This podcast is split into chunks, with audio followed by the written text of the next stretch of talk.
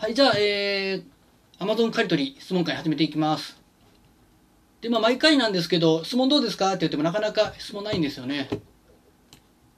何かあります？あ、ヒガさんお世話になってます。よろしくお願いします。一応30分ですけど、まあ、22時4分スタートなんで、35分までですけど、質問があれば、あの、時間は、あの、全然延長していくんで、気軽に質問してください。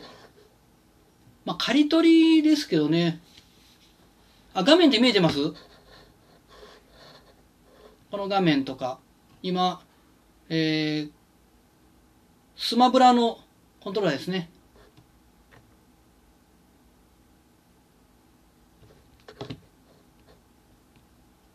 ちょうど、あ、松さんも入ってますね。結構ビレッジの方が多いですね、今回。あ、ヒロさんってあのヒロさんが 何顔って。おかしい でもこんな話したらね、ちょっとあの、えー、はい。え？画面じゃなくてどういうこと？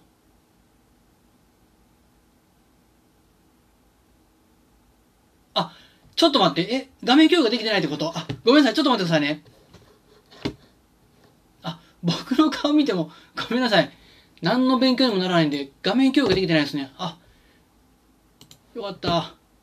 画面共有ちょっと待ってください。あれ？これで、な、行きました？大丈夫ですか？これで、いけてるはず。ごめんなさい。申し訳ないです。こんなおっさんの顔見てもね、何も楽しくないですよね。えー、っと、チャット。あはい、ありがとうございます。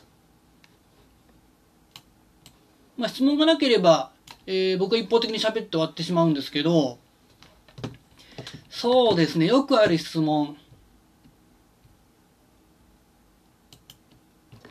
まあ、アマゾン借り取りって規約違反じゃないんですか？っていう質問はよくあるんですけど、まあ、規約は OK なんですね。去年、え、いつだったかな ?2000、今年20でしょ ?2019 年の確か2月ぐらいに、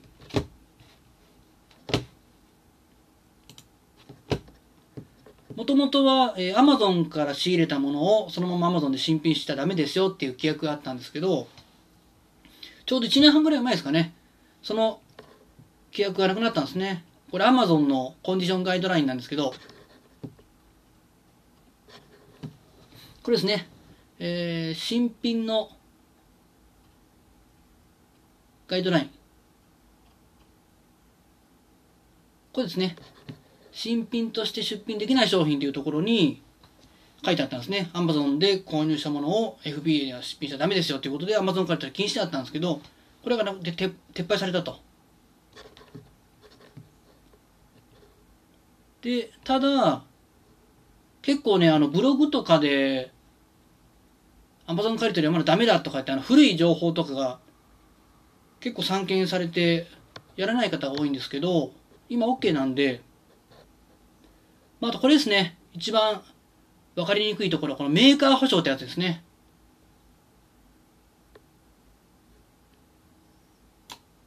まあ、例えば、えー今月11月ですね。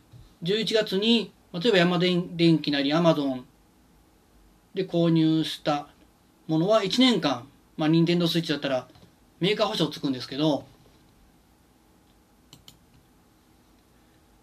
11月に買ったものを来年の1月に購入された場合 Amazon で3ヶ月間ブランクあるんですね。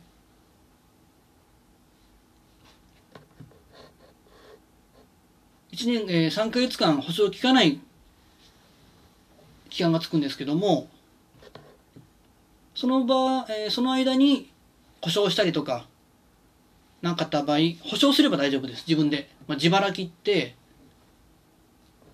任天堂なりに持って行って修理をすると。ここは、えー、セラセンのアマゾン担当っていうんですかね。なんだったかまた忘れた。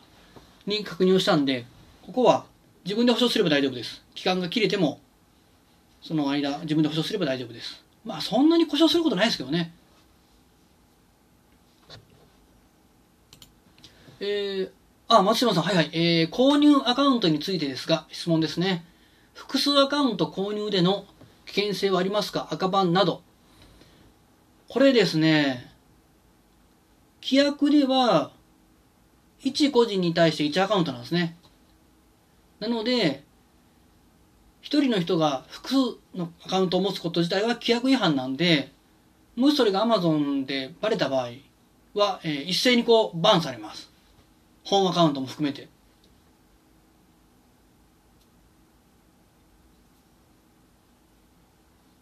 ただ、えー、特にあの、スイッチとかみたいに一人一個の限定商品なんかを、購入アカウントいっぱい作って買っていくのはよくバンされる傾向がありますね。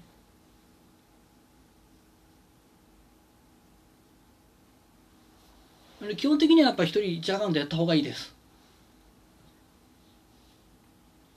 えー、西宮金さん、し、島川マリンさんですね。あ、僕、兵庫県ですよね、西宮。僕も兵庫県、あの、芦屋市なんで、隣ですよね。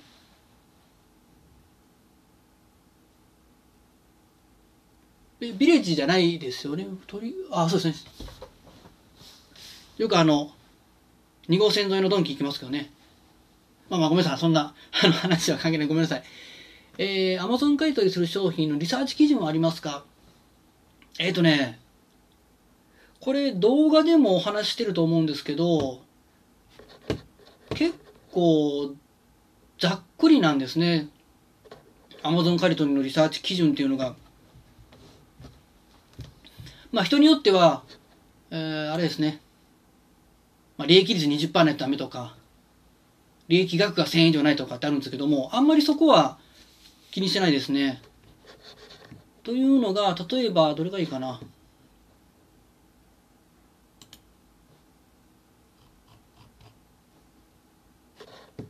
まあ、この商品、これちょうど昨日かな、届いた、あの、紹介した商品ですけど、これ、チーム生の方の情報共有ですが、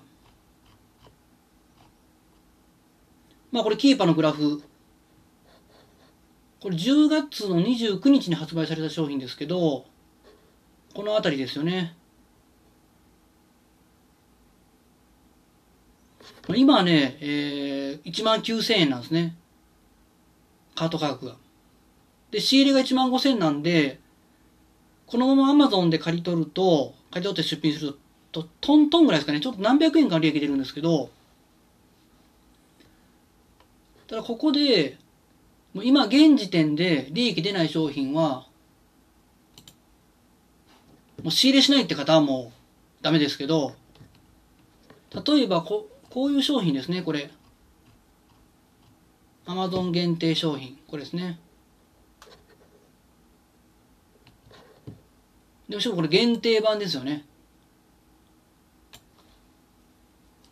で、需要と供給の話をもう動画で見てる方はもうご存知だと思うんですけど、限定版とか生産終了品って今下がってますけど、これ上がっていくんですね、そのうち。右肩にこうずっと上がっていくんですね。なぜかというと、商品数が減ってくるんですね。これ今出品者増えてますよね、ざーっと。もともと15人ぐらいだったのに今ざーっと増えて40人ぐらいかな、30人。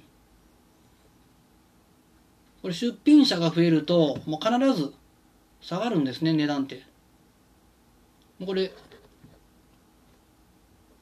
市場原理絶対こうなるんですけど、限定版ということで、値段上がることを見越して、仕入れるする方もいてるんで、ここはちょっと一概に言えないところありますね。まあ、過去これ美味しいですからね、この辺。予約転売だったら3万7千円ぐらいでプレってるんで、1万5千円ぐらい儲かるんで、この商品。まあ、これからもプレるだろうという判断で仕入れることもできます。まあ、ただ、もうずっとアマゾンがいてる商品なんかはね、なかなかやっぱ借りないといけないんで、アマゾンが。そういうのはもう対象外ですけども、もしかしてプレるかなとかっていう、ちょっとね、ざっくりなんですけど、これも、前に紹介したこれ、歯型の分ですよね。これなんかこういうグラフなんですよね。だいたい2500円ぐらいでプレてるんですよ、ずっと。まあ、ちょっと下がり傾向ですけど、まあ、これもね、下行くと、やっぱ、ね、えー、大体、2、3人の出品者だったのが、みんな気づくんですね。お、プレってるぞ、みたいな。儲かるぞ、みたいな。そうすると、こう、右肩上がりで、こう、出品者が増えていくんですね。で、20人ぐらいになると、あん、まあ、んま飲みますけど、値段下がっていくとこ。で、今880円仕入れで、まあ、2500円なんで、結構まあまあ1000円ぐらいでいくとれる美味しい商品ですね。回転も結構いいんで、3桁ですね。これ即売れ商品なんですけど、これ今現状取れないはずなんですよね。880円で仕入れても、これも1080円ぐらいで 2, 2番手がいるんで、おお、すごい、すごい音がしてる。で、ここ、この時の判断どうするか、いろんな方いてるんですけど、まあ、アマゾン見てるからやめようっていう方と、880円ぐらいの仕入れだったら、別に失敗してもいいやっていうことで、お試しでバーンと仕入れる方もいます。今これ利益取れなくても。もしこれアマゾン借りたら、回転いいし、また上がってくるんちゃうみたいな感じで、仕入れる判断もあるんで、ちょっと一概に言えないとこありますね。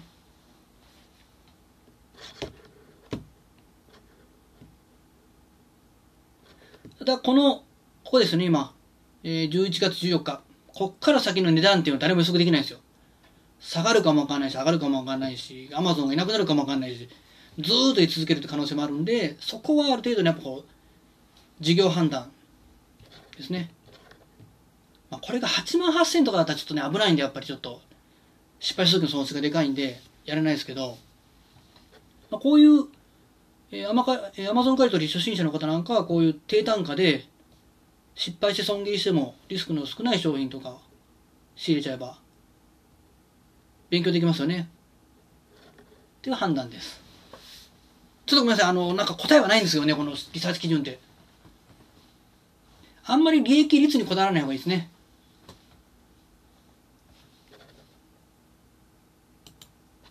利益率よりも利益額で判断した方がいいです。いくら儲かるか。専業の方はあのどうしてもあの家賃とか交通費とかあの営業費用を手取りの中賄わないといけないんである程度利益率はいるんですけど副業の方はもういくら儲かるかでガーンと仕入れちゃえばいいです。あはいありがとうございます。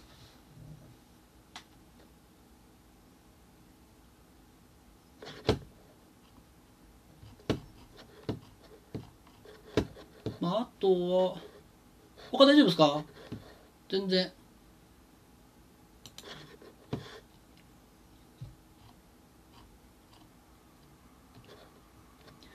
あとはですね、よく寝かせもあるんですけどね、こういう。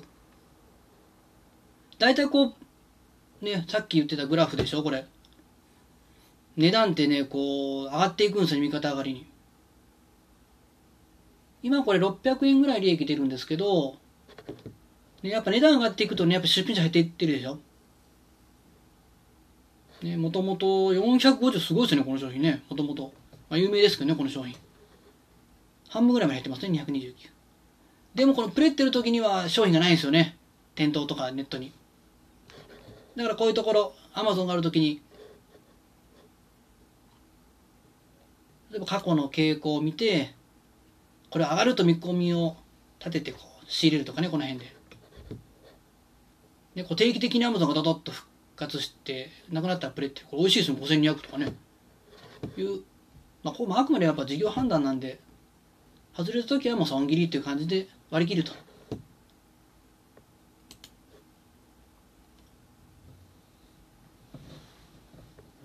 えー、池田さんえお大丈夫ですか？えー、Amazon 限定を我々も Amazon 限定で販売してもいいのでしょうか？ああ、これ大丈夫ですよ。これは大丈夫です。えー、どこ行ったかな、さっきの。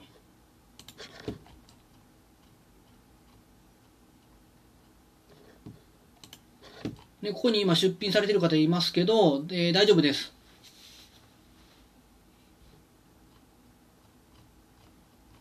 これですね、新品。あ、変な、こんなんじゃないや。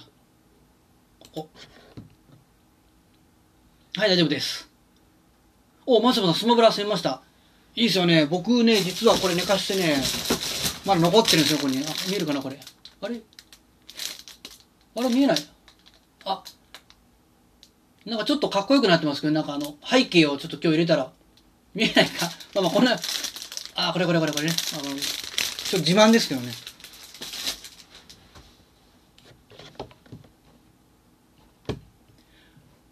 スマブラなんかも、結構これ、商品単価安いんで、仕入れ2200円。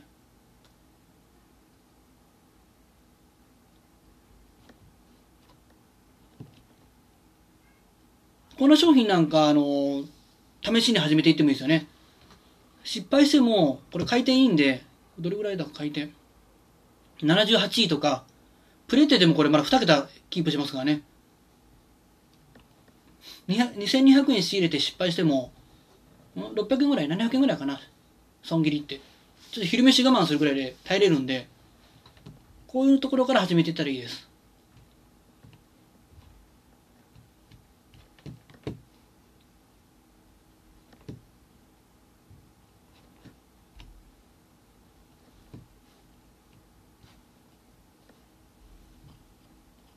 あ結構今日ビレッジ生多いですね。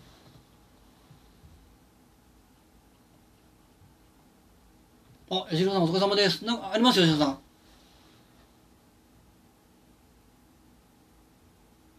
あもうち違う吉野さんだ。ごめんなさい。もしか間違えたら。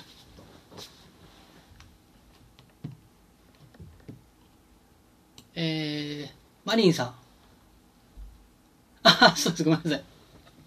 えーマリさん質問ですね。えーキーパーの価格設定基準は、過去の最低価格、か最低カカート価格付近でしょうか？えっ、とね、ここに関しては、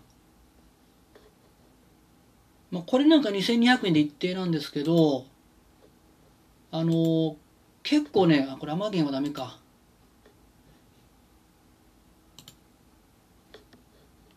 こうこういう商品なんか2200円で一定ですけど、結構 Amazon の出品価格もばらつく時あるんですよ。例えば2200円で出品する時もあれば、3000円で出品したりとか、そういうばらつきがあるんで、基本的には Amazon が過去出品してる、まあ、最低でも高値には設定しておきますね。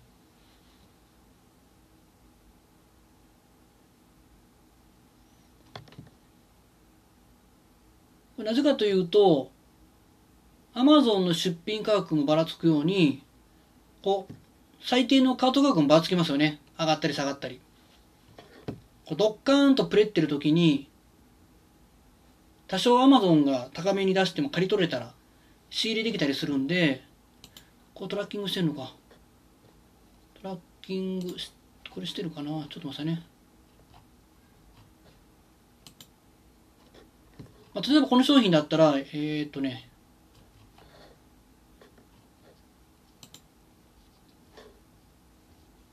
だいたい1万5000円ぐらいですね。1万5378円。で、ちょっと高めで出品した時のために、だいたい、えー、20%から50%ぐらい上乗せで、まあ、だいたいこの辺で設定します。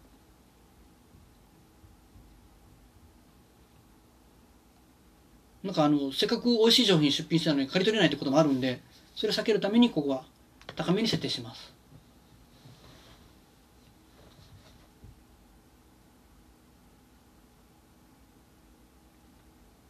えー、あ、吉野さん、えー、そうです。はい、高めでお願いします。えー、プレステ5のコントローラー仕入れられたんですが、上がりますかね？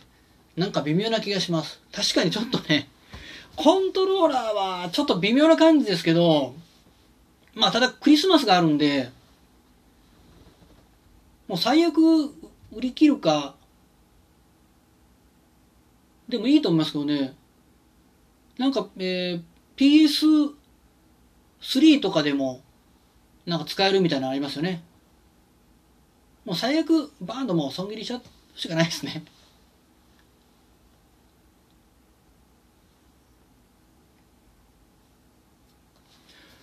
えー、和弘さん。和弘さんは、あ、この方ですね。はい、えー、甘借り狙いで商品を探してるんですが、なかなか見つかりません。リサーチってどんなリサーチされてます？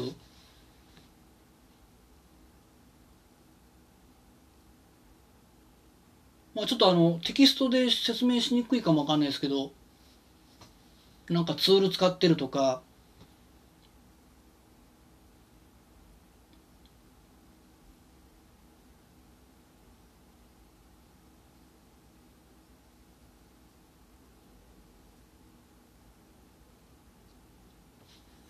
結構ねあのアマゾン刈り取りの商品ってまあ、例えば特定のカテゴリーとか、特定の商品じゃないんですよね。ああ、出ました。えっ、ー、と、Amazon ランキングやキーパのサイトから探してます。ああ。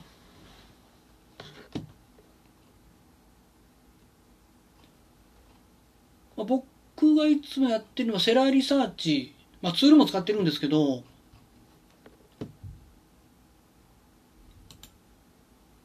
まあ、こ1個見つけると、まあ、僕はセラーリサーチが好きなんでやりやりますけどうんとどれがいいかな？ちょっと待ってくださいね。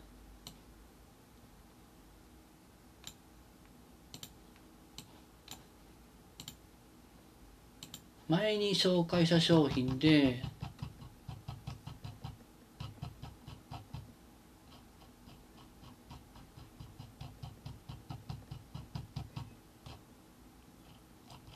前に紹介しちょっと待ってくださいね。ごめんなさい。ちょっとすぐにすぐに探すんで。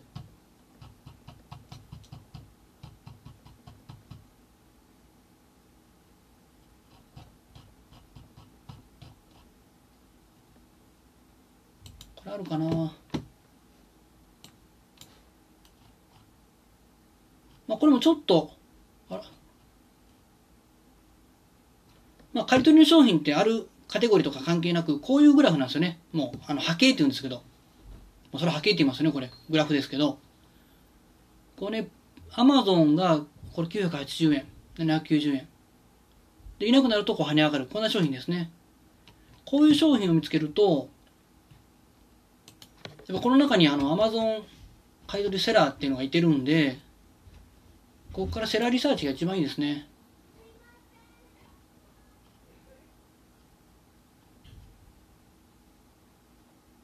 まあ、こんな感じで、まあ、ここのね、えー、セラリサーチ今日やらないですけど、こういうところから見ていくと。スターフロントから。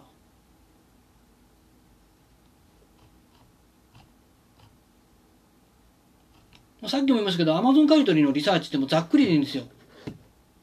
アマゾンがいて、いなくなったら跳ね上がる。で、アマゾン復活したら下がる。ここんなグラフですね。山あり谷ありの。そういう波形をした商品が Amazon 買い取りって勝手に名付けてるだけに、これなんかそうですね。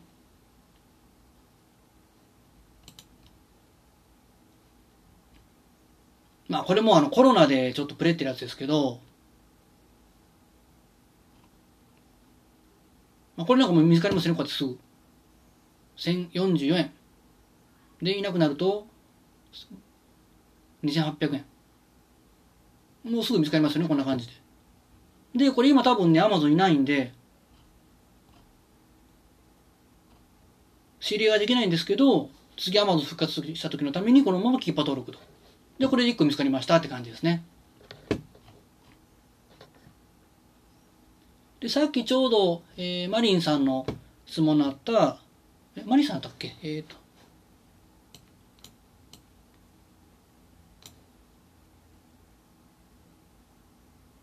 あ、そうそう、そうですね。あの、設定基準がここ、これなんか、1029円で Amazon 復活したりとか、1050、1507円とか、で、1018円と結構ばらつくんですよ、こうやってね。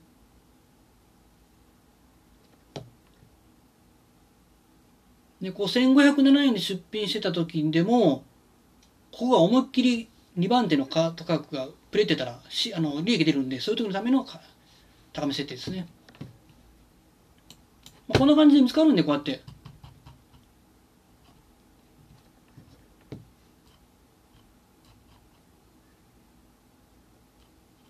で、キーパー登録はタダなんで、タダっていうのはそのお金かかんないんで、時間だけしか。どんどんどん入れちゃえばいいんですよね。で、アマゾンが復活しなかったら、ああ、来なかったっていうだけで諦めたらいいだけです。どんどんキーパー登録していくと。お結構質問が増えてきましたね。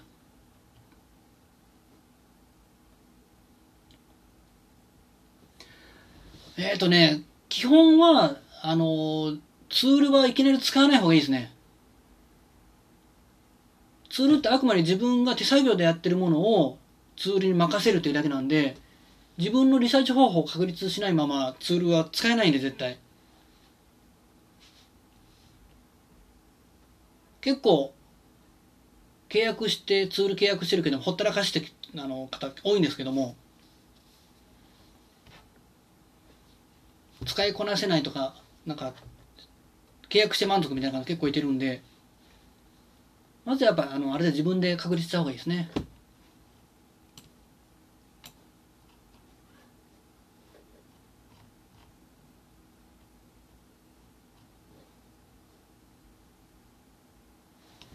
あとは、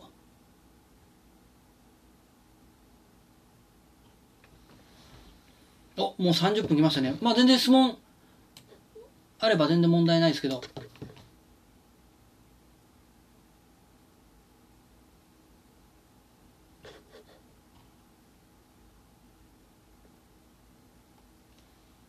なんかヒロさんあります？いきなり無茶ぶり。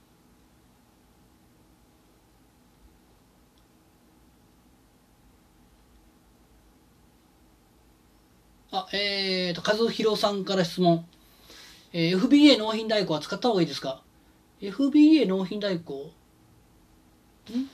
これ、FBA ですね、つあの、いわゆる大口契約の。まあちょっとね、背取り歴が和弘さんのわかんないですけども、まあ FBA は使った方がいいですね。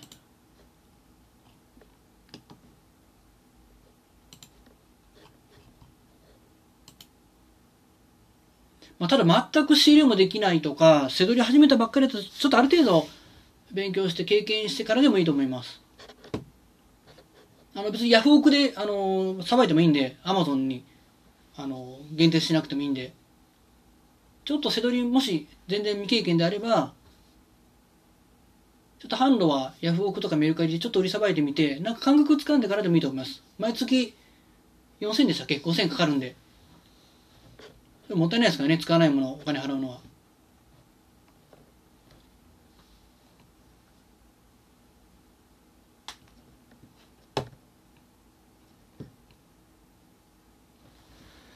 えー、チャルさん、はい、えー、先ほど Amazon 限定商品を借り取ったものを新品出品して良いとのお話でしたが、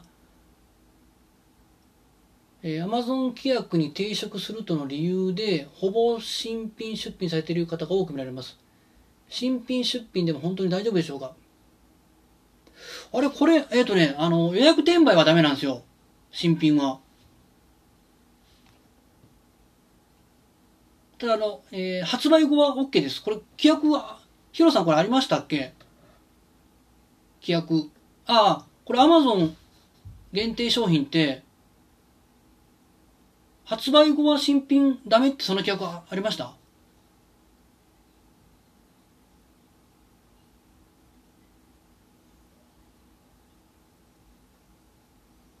はいはいは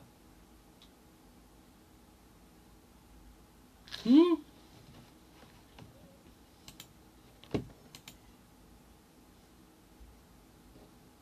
これはでも全てでしょ？この Amazon コンディションガイドラインが。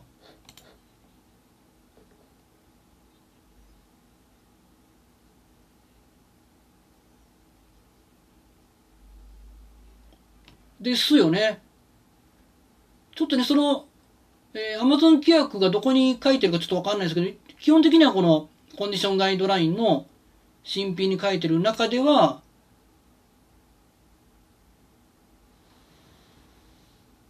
ああ、そうですね、あのー、ちょっ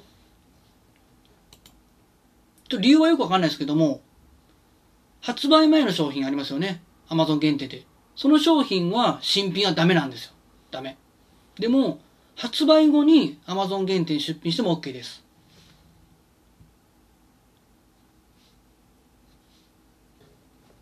まあ結構規約ってみんながみんなあの全部理解してる方ばっかりじゃないんで、あの発売前に新品出してる人もいてるんですよね。それ見て OK だと思って真似しない方がいいです。ちゃんと調べて。だから今、チャルさんのね、あの、質問されることがいいだと、いいことだと思うんですよ。あの、ちゃんと調べて、規約を守ってっていうのはいいと思いますんで、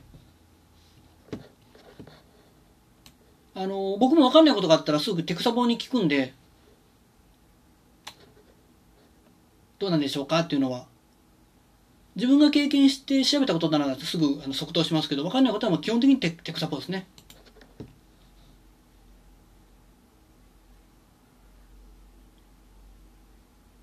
はいはいはい。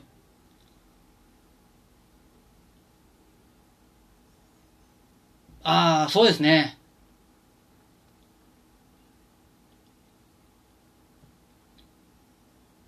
はいはいはいはい。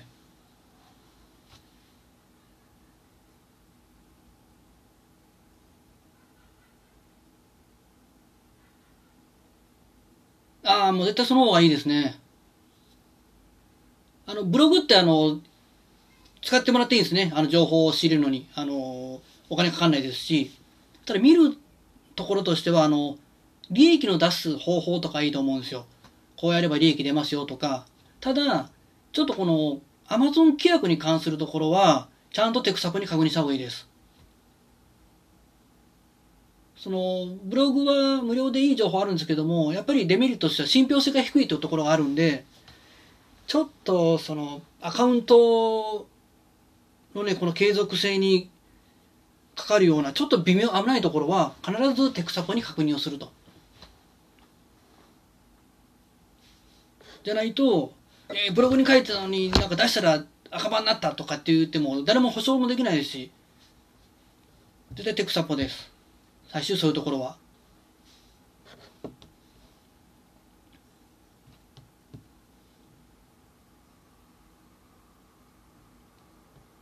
まあ、もしあの、チャルさんがまだそれでも心配であれば、えー、和弘さんがあのされているように一回テクサポに確認すると。やっぱ自分で確認しないとね、あの、なかなか不安っていうのはね、あの払拭できないんで。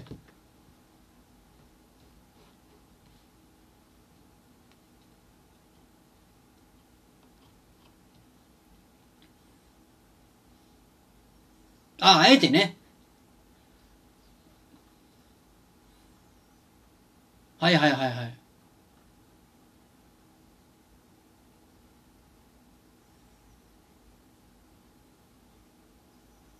ああ、そうですね。まあ、よっぽど、まあ、アマゾン限定儲かるんで美味しいんですけどね。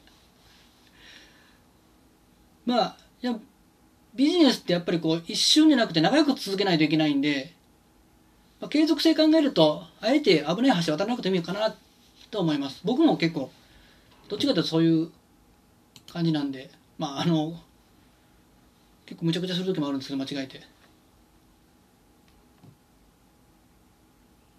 そうですね、はい。あの、ぜひ、一回テクサポに確認してみてください。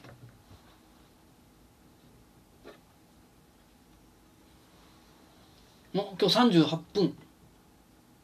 大丈夫ですか？あの、質問は全然、まあ、またやりますけどね、質問会。お、えっ、ー、と、マリンさん。えー、ランディングページは何回も読んでるのですが、ビレッジに参加して一番のメリットは何でしょうか？あ、ビレッジの、あ、ごめんなさい。あ、見ていただいてるんですね。ありがとうございます。えー、借取りリストは質の問題は別として、無料で提供されている方もいらっしゃいます。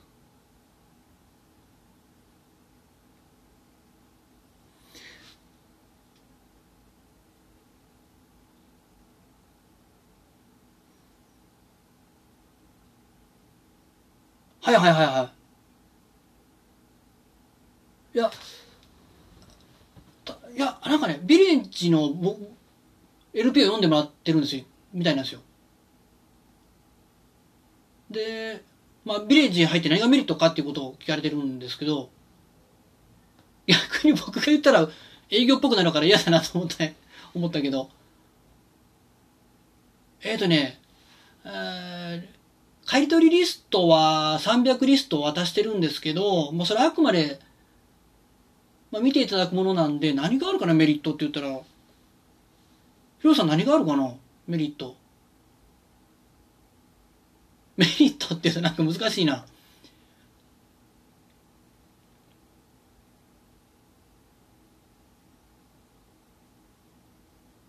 はいはい。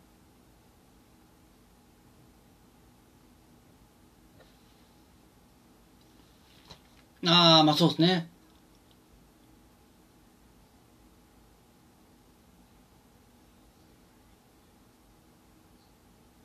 ああ、ありがとうございます。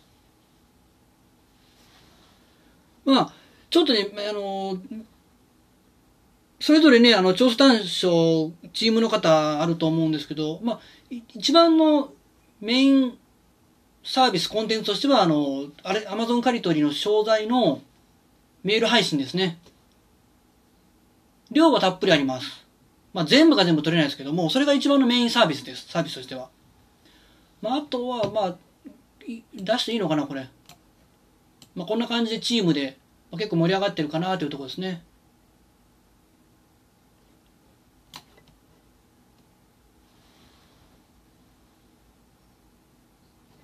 あ、そっか。逆に、マリンさんどんなサービスがあったらいいですか？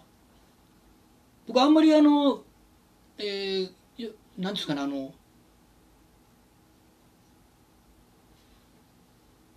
ああ、でも、はじめまして。あ、僕、女性かと思って。別にいいですけどね。はいはいはい。どうぞどうぞ、何でもお答えしますよ。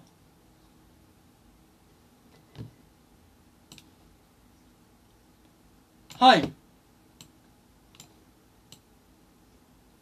はい。おいいじゃないですか。はい。はい。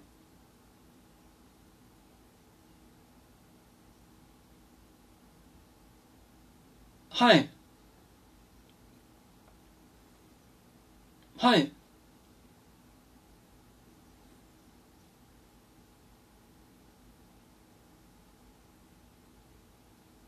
はいはいはい。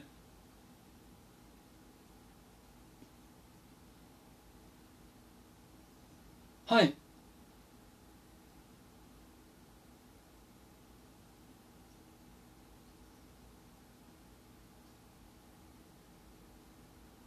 ああ、そういうことですね。えーと、あ、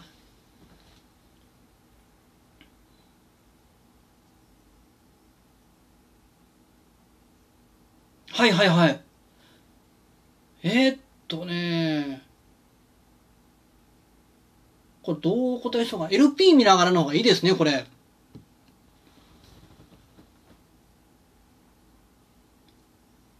はい。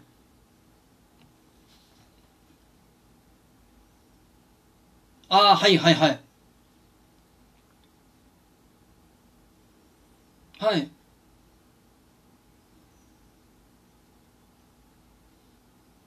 はい。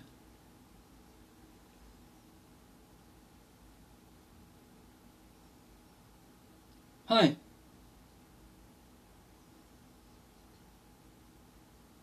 ああ、わかりました。えー、っとね、まあ、今現状、Amazon 買取初心者の方が、どうやって伸びてるかっていう方法で言うと、えー、メール配信で、Amazon 買取商品をずっと配信していってるんですね。毎日。えー、メール通で行くとやっぱ100メールぐらいあります。で、ただ、全部が全部取れないです。あの、100配信やったら全部が取れる商品ないあの取れない商品もあるんですけど、その中から商品見つけてもらって、いや迷う、絶対迷うと思うんですよ、最初は。Amazon 借り取りこれは指令できるかなと。それは、あの、もう個別に連絡もらってます。この商品仕入れできますか？とか、いくらで、あの、上がりそうですか？とか。で、その質問をずっと続けている方は伸びていってますね。はい。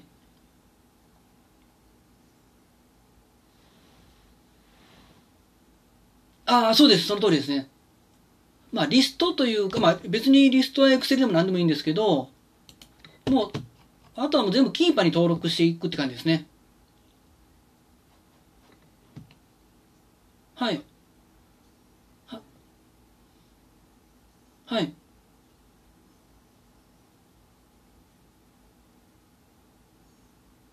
ああ、その通りですね。で、まあ、あとは、まあ、やっぱメールだけで、えーツールだけに頼ったら絶対利益率って上がっていかないんで、まあ、いかに、あのーえーこれですね、もう僕が一番、物販の基本でお話をしてるのが、えーどこだったかな？ちょっと待ってくださいね。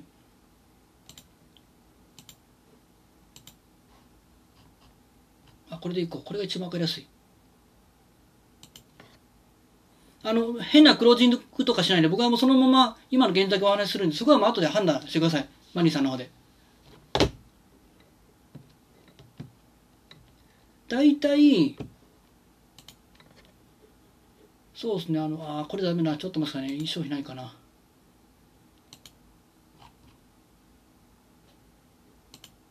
まあ、これでいいか、ごめんなさい。えー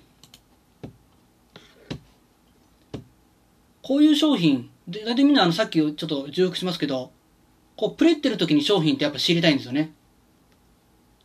でも、ここの時点で仕入れると、大体値下がりが起きるんですね。何かというと、この後もし Amazon 復活した場合とか、あの、楽天で商品出た場合って、出品者が増えるんですよ。で大体皆さんこの辺の高値掴みをして、値下がりをするんですね。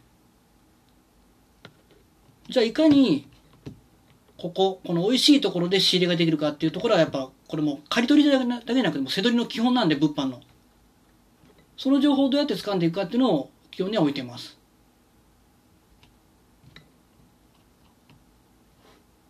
じゃないともうツールだけとか、その情報配信だけで、止まったらもう終わってしまうんです、背取りが。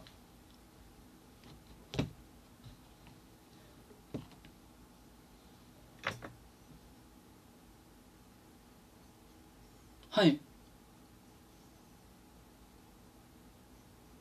はい。はい。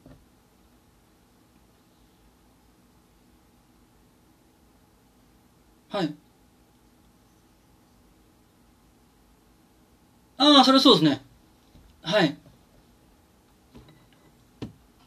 まあ、あと、はい。えええ、あ、ヒロさんはいはいはい。はい。はいはい。おー。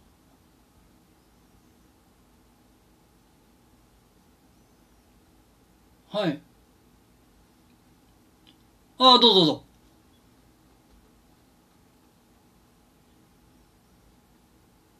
はい。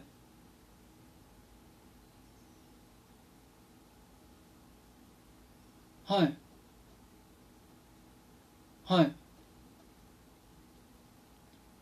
おお、すごいな。おお。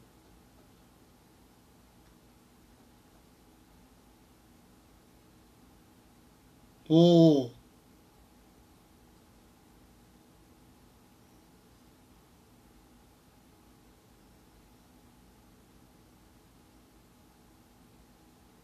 うんうんうん。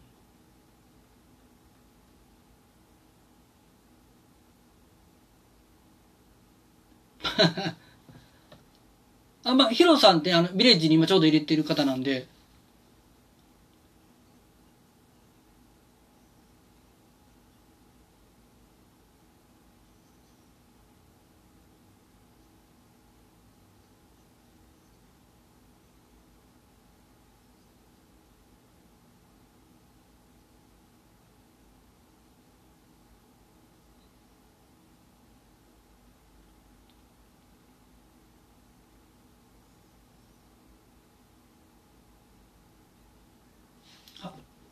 ああ、880円の。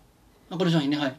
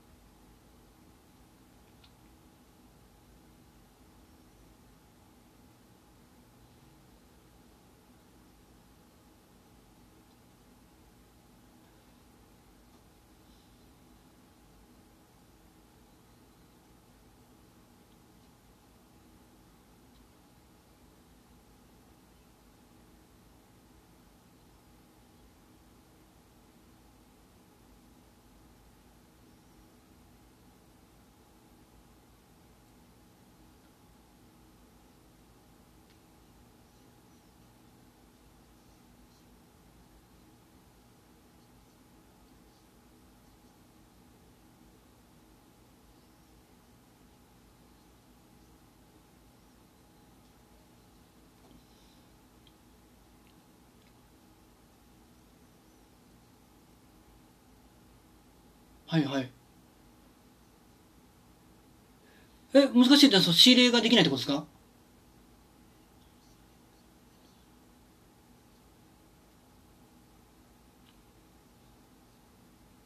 ああ、全然、全然ありますよ。まあ、その、資金額にもよりますけど、こう、上がったり下がったりですよね。ああ、もうそういうの完全に対象商品ですね、アマゾンカルトやったら。はい。はい。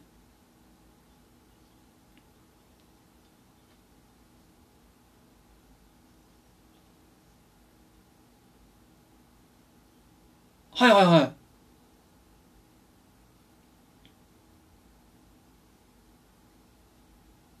ああ。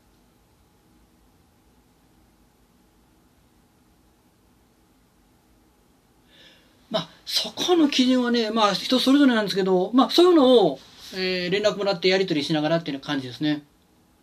あれ、はい、どうぞ。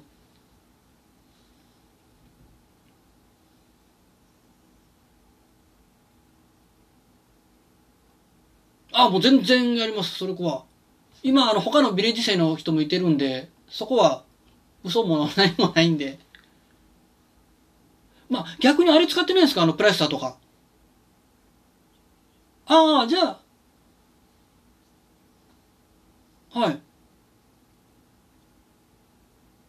まあ、確かにこう、アマゾン借り取りって僕も一回あの、挫折してるんで昔。ちょっとわかりにくいとこありますもんね。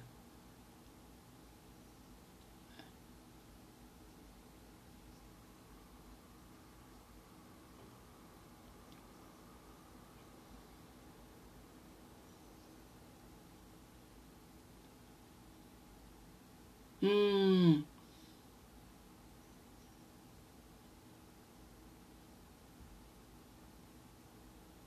そうですね、基本的に、僕もあの、高額商品なんかは、まあ、やっぱスイッチとか、まあ今はダメですけど、そういう回転の、まあ今だったら、えー、あれ、リングフィットとか、そういう商品じゃないとあんまり手は出さないですね。まあ、あと、トレンドになるような商品とか、やっぱ一気にボーンと跳ね上がる商品もやっぱあるんで、そういう商品はがっつりいたりしますけど、まあもちろん失敗もしますよ。あのー PS4 のコントローラーみたいに、全然上がらないなみたいな失敗もあるんですけど、マリオのレゴとかね。まあそこはやっぱ資金によるんで1000万とかね、たっぷり資金あれば寝かしといてもいいですし。あ、ちなみにマリンさんあれですか？あの、副業ですか？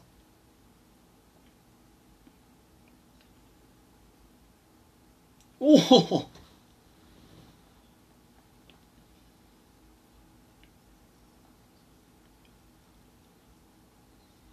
はい。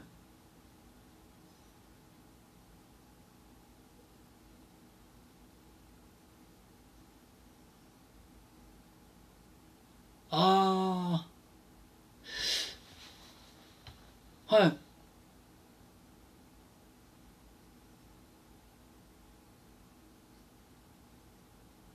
あの、まあ、アマゾンって4、何歳ぐらいですか？だ ?40 代、30代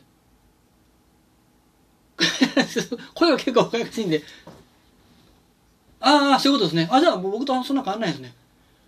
あの、ちょっと今お話聞いてると、えー、今楽天と役所だけでしょ？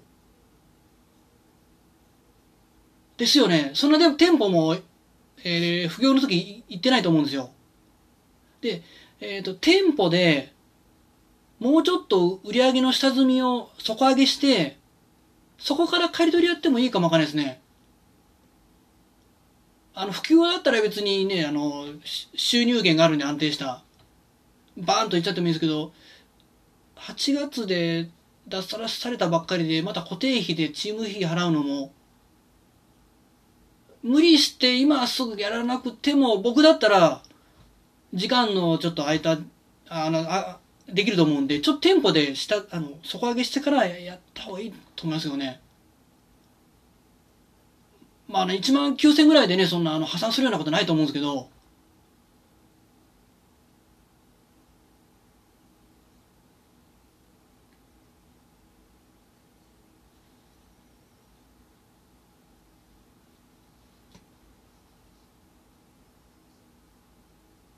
ああはいはい。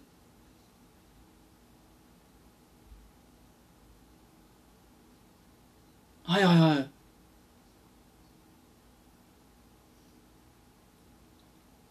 ああそ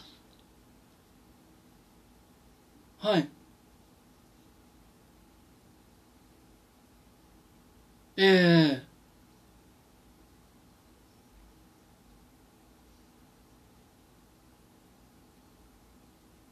はいはい。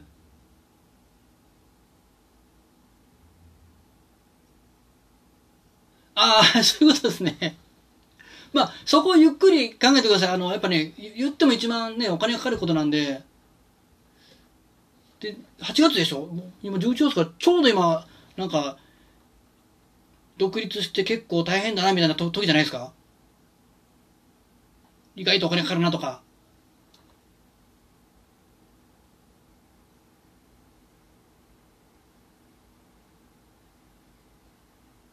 はいはい。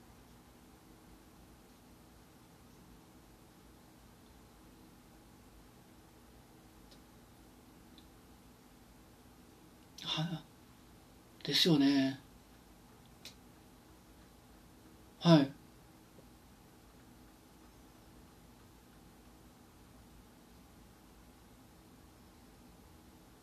ええ。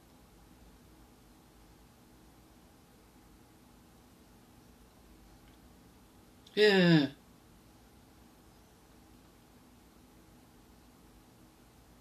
ですよね。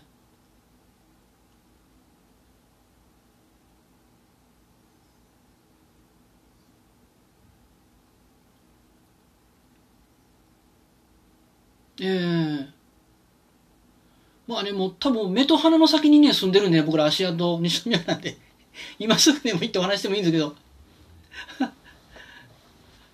え、宝塚？あ、西宮って書いてあた、まあまあ近いですけどね。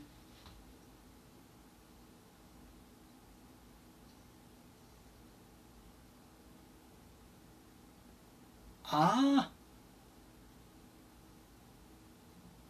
あ。あ、そういうことですね。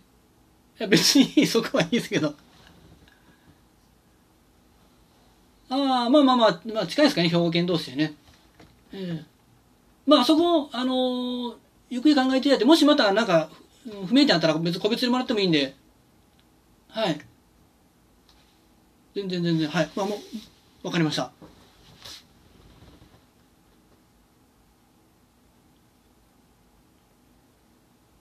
ああ、ありがとうございます。はい。あ、全然いいですよ。また、あの、また質問していただければ大丈夫です。はい。えーと、ちょうど、まあ、質問がまだあるんで、ちょっと続けていきます。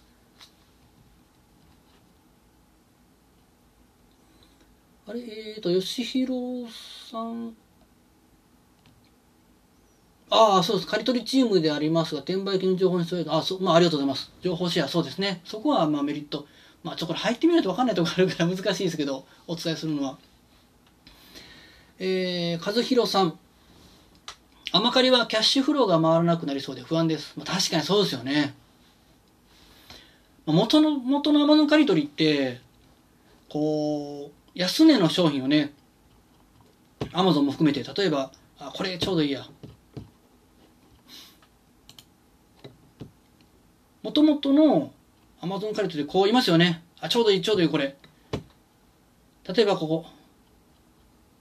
今アマゾン880でしょで、これショップマリアさんですかね、1008円いるでしょここを全部在庫借り取るんですよね。ガバッと。で、強制的にこの1800まで釣り上げるんですね、値段を。だから結構 Amazon 借り取りって、キャッシュがないとダメだっていうイメージ、まあ僕も昔あったんですけども、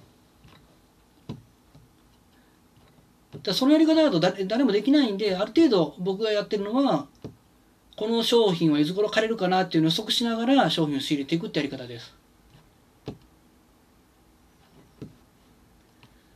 もしキャッシュフローが心配な方は、もう回転のいい商品ですね。もうこれ借り取りだけじゃないですけど、こういうランキングが3桁とか、まあ1万以内ですね。まあ、もっと言ったら5000未満で、アマゾンが復活してもすぐキャッシュに変えれる商品。あの、現金持ってない方は。であれば、そんなにキャッシュ量がショートすることってないです。大体ショートする方って、あのー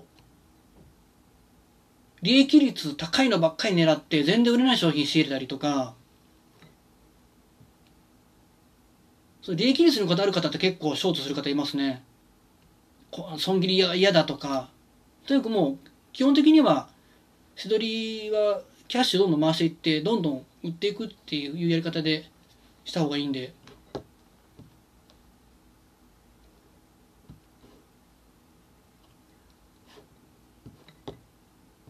あと、えー HSM13 です、3ですね。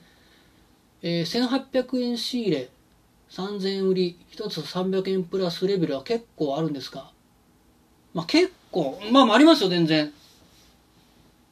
まあ全然、ここねまた難しいところですけど、あの、伝え方が。えーそういう商品もあります。1000円仕入れの2000円売りとか、結構あの、コスメ系多いですね。あの、松から、松からっていうんですかね。なんだったっけあれ。マスカラわかんないですけど、この眉毛上げたり僕わか使わないんで。コスメ系とか多いですよね。あと食品系とか。まあ、まあちょっと今ね、あの、チームで話題になったのはミロとかね、今。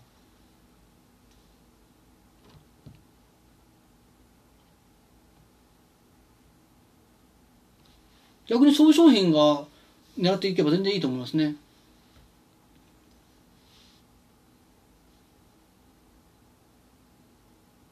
あ、そうそう、ビューラーね、ビューラーとか。ビューラーとかね。コスメ系は結構低単価で高額、あの、高回転の商品多いんで。そうですね、店舗は取り入れた方がいいと思いますね。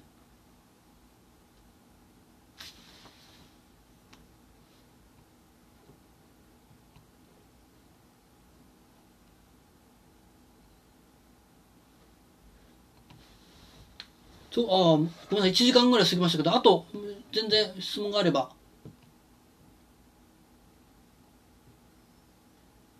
ちょうどね、明日、あの、大阪で、まあ、チームでバーベキューやるんですけど。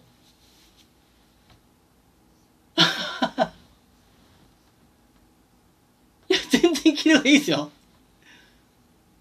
そうなんですよ。ちょっとコロナがね、増えてるんです。まあバーベキューだったらね。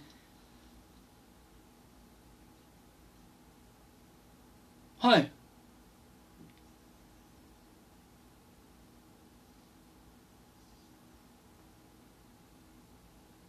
はい。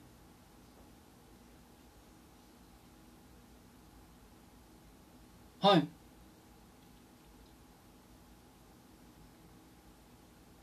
はい。ええ。ええ。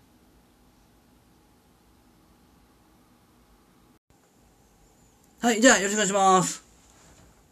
ああ、大丈夫です。はい、OK です。まあまあ、今日ちょっと30分なんでね。で、一応30分ですけど、あの、質問が、えー多くて、時間押しそうだったら全然そこはあの延長は OK なんで、ガンガン質問してください。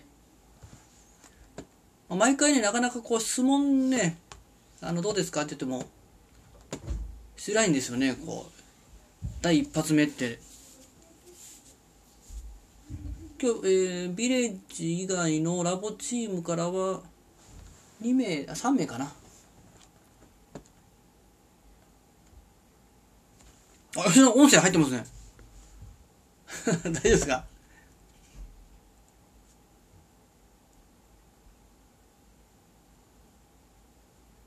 あ、お、高橋さんこれやった。まあ、あの、動画を見ていただいてると思うんですけども、Amazon カリトリー。まあ、この商品もそうですね。まあ、この辺で、これ誰だったかな？これ、鈴木さんか、まあまあ、あの、チームの方が、サルさんだったかな？紹介してもらったんですけど、まあ、このあたり、32,800円でプレってて、まあ、ちょっと下がるんですけどね、どうしても。で、ちょっとこ1万5000円で、こ見見えるかな ?1 万5378円で、アマゾンが出品して、いなくなったらボーンとプレプレる。こんな商品ですね、アマゾン借り取りって。まあ、ちょっとね、あの出品者がね、どうしても増えてくると、これはね、需要と供給のバランスでどうしても値段下がってくるんですね。あ、そう、今日、鬼滅の23巻最終巻発売もされてましたね。いろいろもう、12月はいろんなネタがあるんで、面白いですけど。まあ、よくある質問は、このキーパー。ちょっと拡大しますね。これ僕がずっと喋るとね、なんかあの、セミナーみたいになるんですけど、あの、全然、質問がないから僕喋ってるだけで、もう気になることは何でも聞いてくださいね。中古とかね、えー、中国輸入とか言われたらわかんないですけど、まあ、ここですよね。この辺で刈り取って、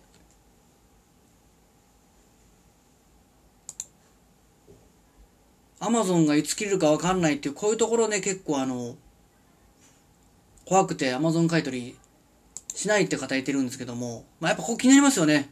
特に1万5000ぐらいの、ちょっと高額商品なんか仕入れて、うわこれ全然アマゾン借りないなとかいう商品。もうこれは、えー、もうぶっちゃけこう読めないんですよね、このアマゾンの在庫切れとか、いつ、えー、復活するか読めないんで、どうしてもこうが続いて、あの、キャッシュが、ちょっと回らなくなってきたらどうしても損切りっていうのは必要ですね。まあ、ただこういう商品ですね。まあ、もう見えますかねこの限定版って書いてる。こういう商品なんかは、もう生産量決まってるんで、どっちかというと、あの、廃盤品みたいな値動きしますね。こう限定版がどんどんどんどんこうネットショップとか店舗でなくなってくると、だんだんこう出品者って減ってくるんで、これね、出品者これ。あ、そう、これ手でやってもわかんないか。ここの3つのグラフのこのここですね。これ減ってくるんで、ちょっと減りつつありますよね。そうすると値段ってちょちょっとずつ上がっていくんで。こういうアマゾンが借りなくても損切りするの怖いっていう方はこういう限定版を狙うといつか借ります。いつかってこんなね適当なことは怒られるんですけど、あの、通常版の商品みたいにずーっとアマゾンがもう何年もいてるみたいなことはあんまないですね。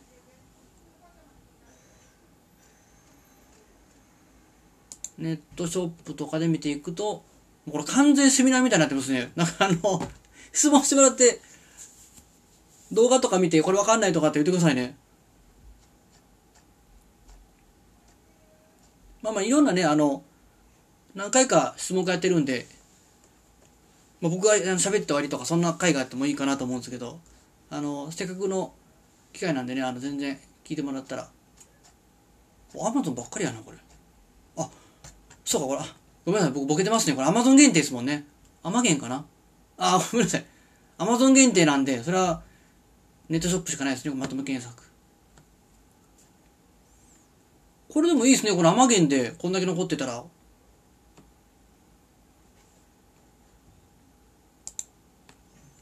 まあ、あと、アマゲンでよくある質問が、これアマゾン限定で出品できるんですか？みたいな、新品で。これは OK です。これ本当よくあるんですけど、出品者一覧見ようかな。こうか。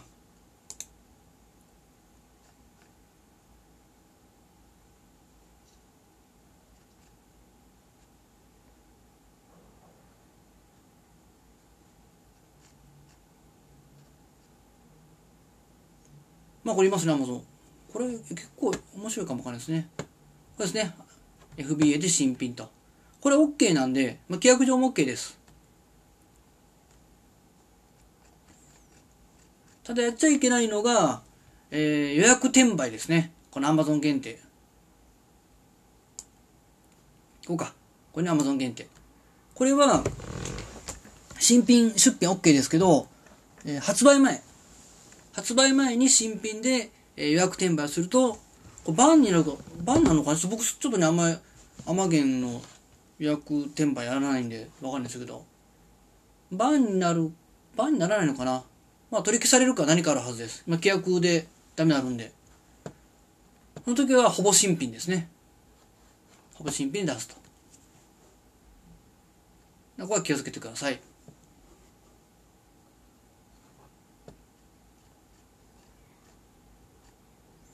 これいいですね。これ14,677円。アマゾン限定がここまで残ってあんま人気ないのかな？それ、もう売れ売れてますかねこれ？あ、今、あんまり売れてないな。この辺で3桁なんで激売れなんですけど。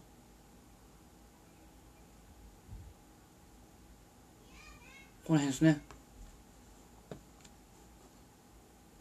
あ、通常版がめちゃくちゃ残ってんのかな？それか。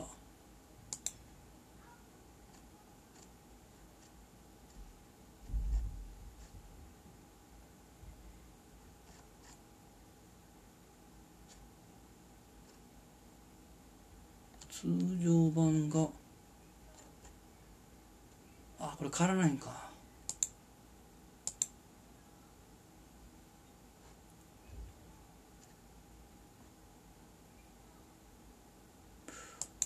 あこれも甘源っすね。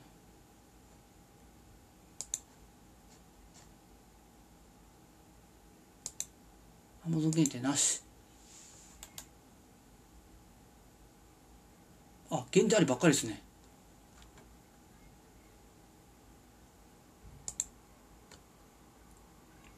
まあ、必ずここ怖い時はもうネットショップ。これ動画でもお話しますけど必ずこれ見に行くと、まあ、これ Amazon 限定商品なんでちょっとないですけど他の。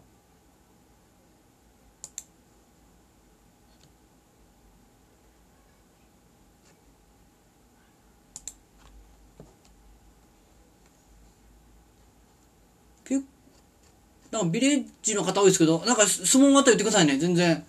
まあ明日もあのね、ツールビレッジだけで、あの説明会ありますけど、その前にちょっと Amazon カリドリの理解を深めたらどうかなと思って今回やってるんで、あの、ビレッジの方、全然質問してくださいね。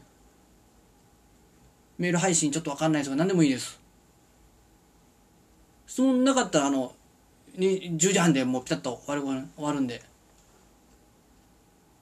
あ、高橋さんも入ってますね。松島松島さんも。みんなマイみんなマイクオフっすね。あれサルさんは楽天は一旦中止でこっちこっちっすね。これ前送った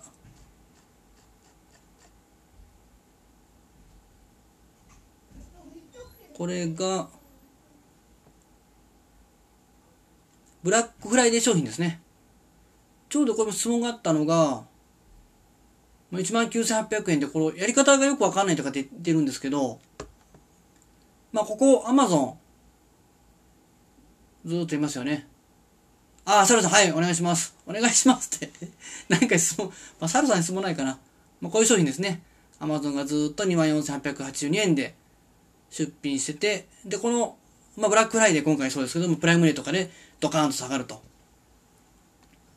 で、まあ、ここの価格差で利益を出すんですね。ブラックフライデーとかプライムデーって19,800円で仕入れて、だいたいアマゾンがボンと戻るんですね。で、フライデーとか、プライムデーが終わるところ24,882円未満で値段を下げてカート取りに行ってその差額で利益を出すっていうのがプライムデーとかの利益の出し方ですね。まあ、今回ちょっと、アマゾンね、この辺で来てるんで、トントンかな、2万2000だったら。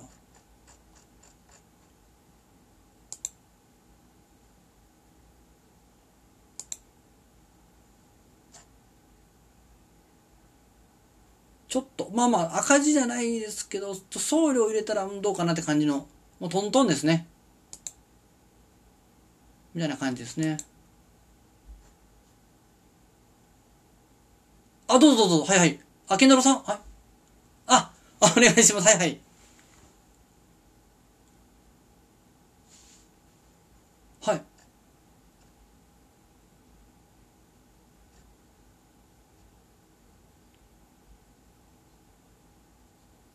いや、えっ、ー、とね、アマゾンより下くぐらないといけないですね。カード取らないといけないんで。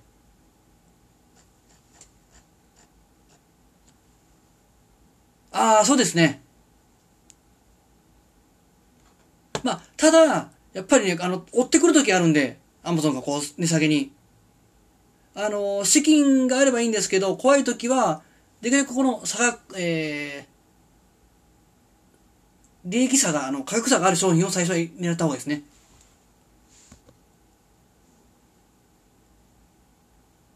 はいはいはい。あ、もうその方が、あのね、いきなりドーンといくとね、やっぱ失敗もするんで、あの、少しずつでいいです、少しずつで。はい。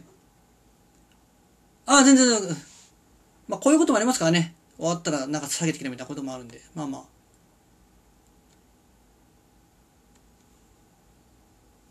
まあ、次は、えー、フライデーですね。あ、高橋さん、 ROM専 OK ですよね。 ROM専 OK ですよ。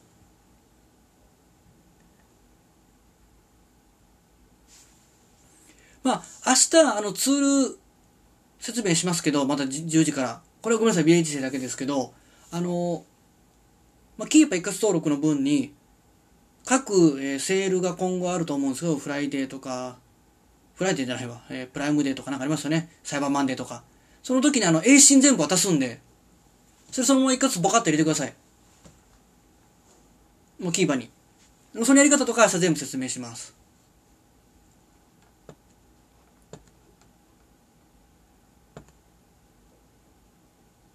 で、今、あ、そうか、セールの話ですね。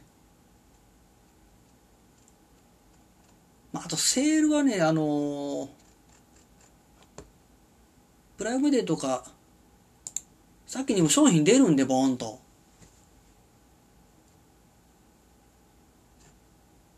まあ、こういうのはね、なかなか難しいんですけど、まあ、アクセサリーとか、何個か出しましたね。えー、こんなディスプレイとかねそういうのも出ましたけど。あとフィリップスとかねあの歯磨きとかあのいろんな洗剤とかも結構取れるんで。まあ、慣れてなかったらやっぱりあの最初はあのこういうね少額商品で試した方がいいです。まあ、サラさんみたいにね、いきなりボッカーンって何何百万って売り上げ上げるのも全然 OK ですけども、まあ、そこはやっぱ資金に応じてね、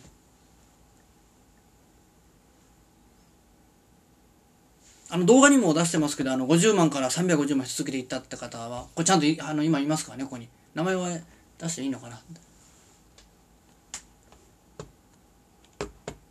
まあそこはやっぱあの資金ですね。どうしても物販ってあの仕入れの、仕入れをしないといけない先払いになるんですよね。カードだけ回すのも OK なんですけど、何かでちょっとね、払えなくなったら、あの、資金ショートで破産するんで、やっぱそこの資金管理っていうのもしっかりしとかないと、結構大変な目になります。僕もちょっとね、あの、せどり始めた頃、30万ぐらいですけど、資金ショートしそうになって大変なことになったんで、そこは本当に注意してます。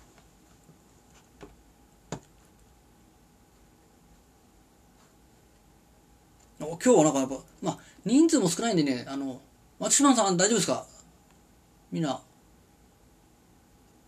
あ、ロブ戦も全然 OK なんで、僕が一人喋るのは全然 OK ですけど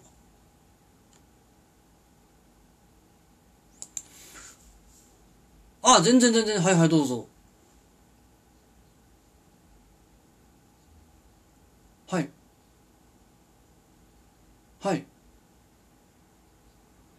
その時は僕、えっ、ー、と、新品の店舗だったんで、メインが。あの、各店舗にあの、返しに行きました。商品を。あのね、はい。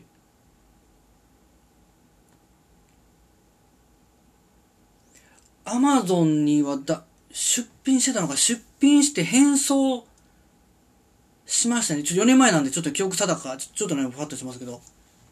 FBA に出して、返送して、で、各店舗に持っていきましたね。電話してすいませんって。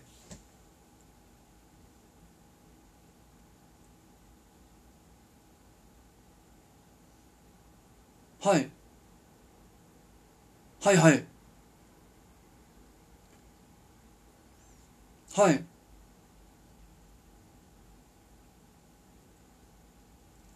ああ、あ、そこはね、あのもう最初からど、あの、せどり、いろんなコンサルとかあると思うんですけど、ノウハウとかよりもね、この資金管理が一番大事なんですね。あの、まあ、固定費とか変動費とかいろいろあるんですけど、もうそこは本当は一番最初にしないといけないですね。まあ、原価、どうぞどうぞ。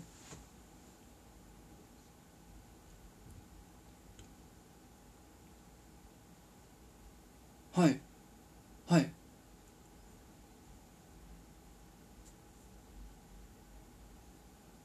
はいはい。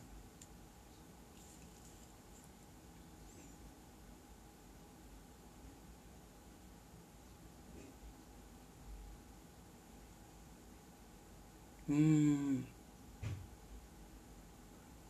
あのー、もうそこはですね、やった方がいいっていうか、もうやってくださいですね。まあ、カード何枚か回してると思うんですよ。あの、JCB なり、ビザなりで。で僕はその当時、えー、ビザのカードあるでしょ、こういう。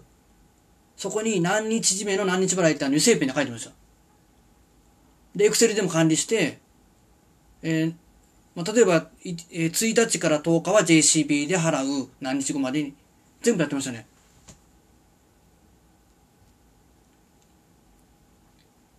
ああ、そうですね。で、特にあの、仕入れができるようになってきたと一番怖いんですよね。あ、これもいける、これもいける、これもいけるって面白くなってくるんで。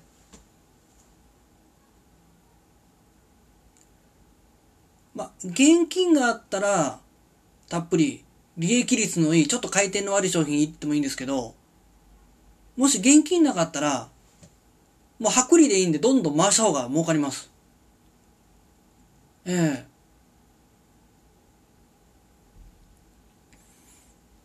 特にもうね、あの、まあ、このまま僕は話しますけど、まあ、月賞1000万とか、もう500万超えてくると、もう回さないと、お金も本当に回っていかないですよね。あの、あまあ、あの、は、はかないと。売って現金回収してまた買ってを回していかないと、やっぱ月賞も上がっていかないですよね。ああ、そうですね。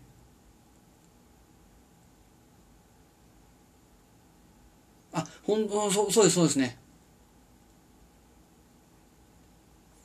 僕、あのー、よくね、本当聞くのが、あの、利益率にこだわる人が多いんですよね。よくね、もう僕しょっちゅうですけど20%ってよく聞かないですかなんか利益率20%やないとこんなやってられないよみたいな。聞くでしょ？あの、リアルビジネスだったら、粗利益は必要なんですよ。営業利益も含めて。粗利益が。あのー、実際、まあ、販売員だったらね、こう店舗立ってこう声かけたりとかって労力がいりますよね。ネットビジネスってその労力いらないんですよね。もう買って売るだけの、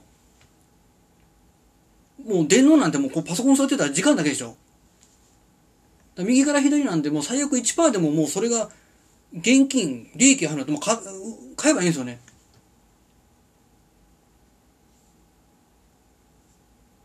リアル店舗はね、どうしてもね、あの、労力とかいろんなものかかってくるんで、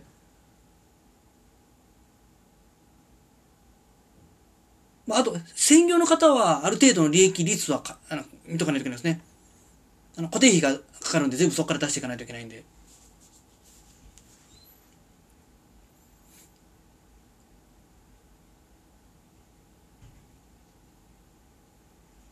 ああ、そうそうそう。まあ、電気代も家賃も、えー、食事代も全部サラリーからもう賄うじゃないですか。そうするともう本当この丸々せどりだけのこと考えといたらいいんで。そうするもう、取れる利益を取るっていう考えた方がいいですね。副業は特に。まあまあこ、こういうね、値下がりとかあると、あるんで、やっぱ怖いんですけどね、やっぱ利益率の少ないきあの商品は怖いのはあるんですけど、ただ、それを回避するのは、こういう、ランキングのいい商品仕入れるんですね。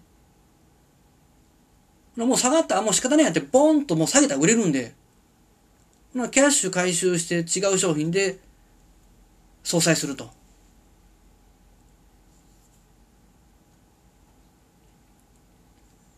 う最悪ですよ、売れない商品。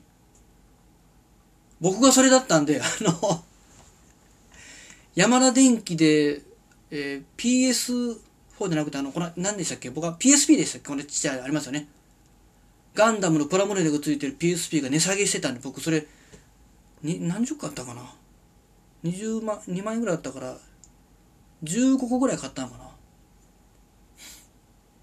言ったんですよ。あ、これもうなんか、利益取れる商品見つけて嬉しいってなって、一元商品をいろんな店舗に買いに行ったんですけどもうそれが売れなくて売れなくてで計算したらあこれ資金ショートするって分かったんですよね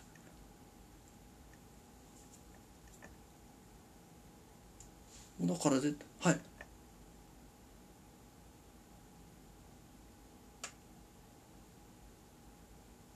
いや、それはね、誰かにとかね、まあ、頼み込んで、ちょっと貸してとかできるんですけど、やっぱりしたくないじゃないですか、基本的に。で、まあ、店舗だったんで、もう、さっき電話していろんな店舗に、あの、返品来ますか、返品来ますかで。で、またなんで、あの、犯行してるのもあったんで、それをもう頭下げて、もう持って行って、怒られながら、やりましたね。ああ、全然全然。はい。あ、しあリボで、リボもありますけどね。リボ時刻になりますね、リボはね。確かにね、何日以内にも決めといた方がいいですね。もうみんな決めてますよね。もうあの、値下がりしようが値上がりしようが、もう仕入れてから発売に売るとか、もう大体決めてますね。まあそれはあのね、カードの示し払いに、でちょっとみんな計算かかってくると思うんですけど、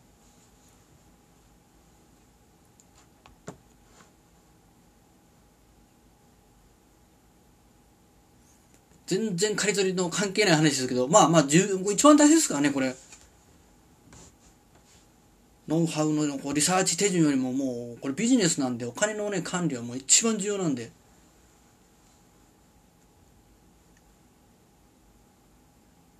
ああ、そうですね。最初はね、身の丈にあった購入は、そこはね、本当思いますね。なんか仕入れができるようになってきて、カード枠が何百万ってあったらちょっとね、どうしてもこう、調子乗ってしまうんですよね。まあ性格によるんですけど、僕なんかすぐ調子乗っちゃうんで、あの、ついついね。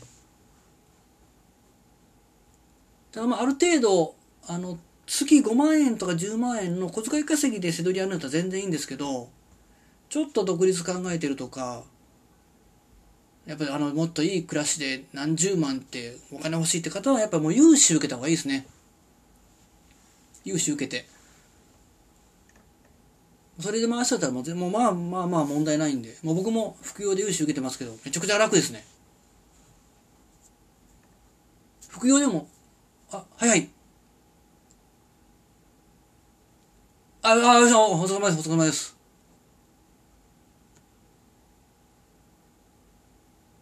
は、はい。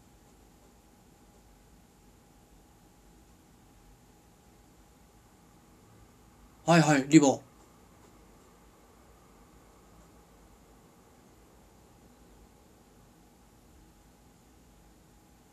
ンい。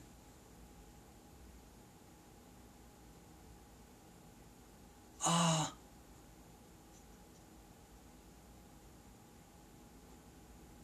あ。はい。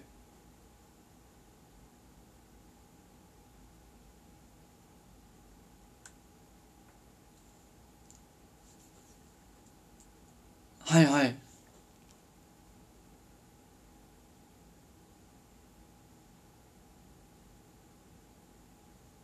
うん。はい。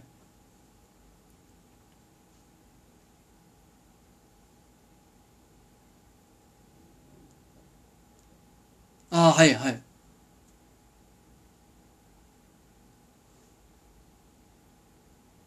はい。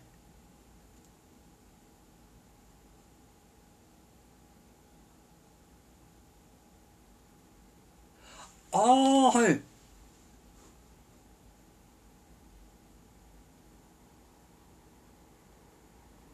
ああはい。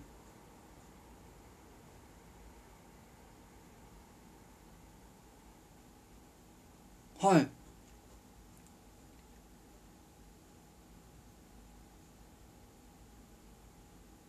ええ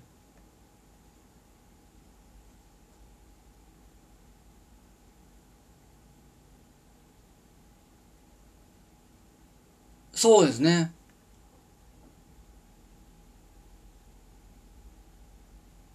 はい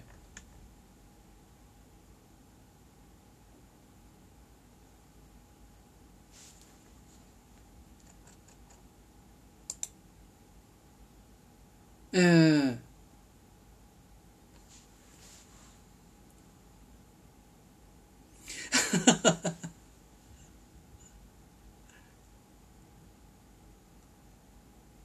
はい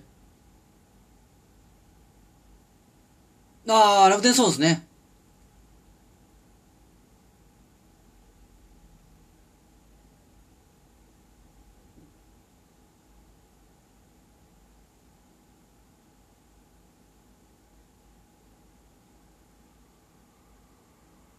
いやほんとほんとその通りだと思うんですよ僕も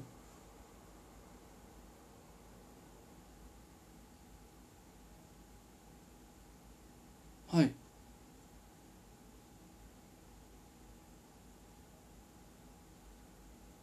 はいはい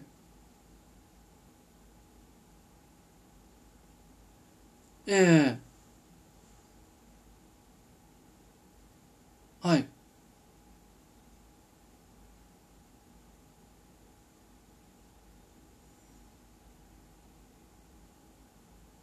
ええ。はい。ええ。はい。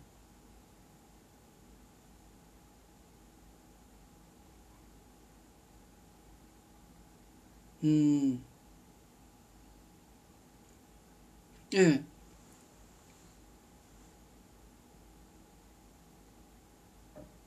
ああそうですね。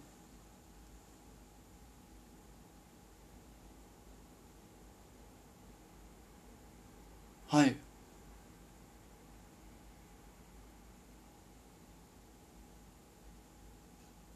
うん。ええ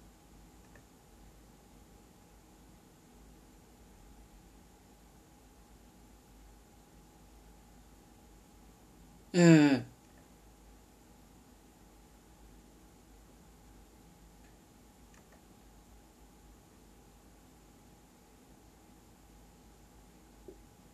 ああもうぜ絶対ありですよね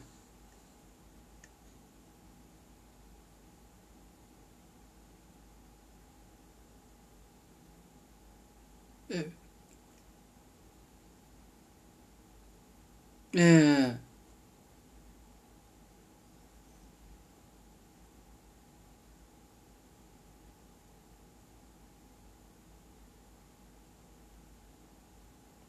えあ直売り。ああはいはい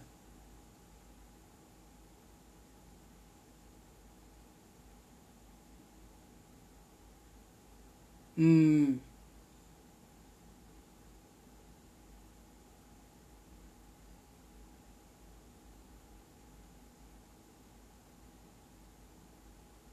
うん。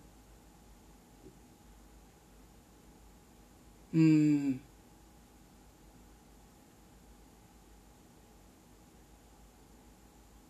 はい。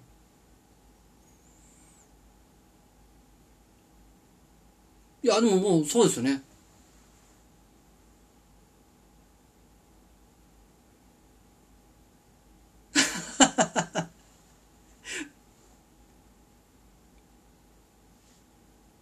え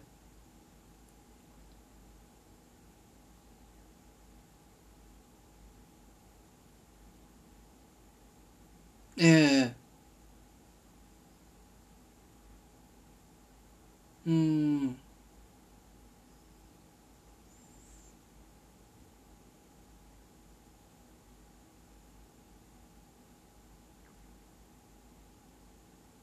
ああ、そうですね。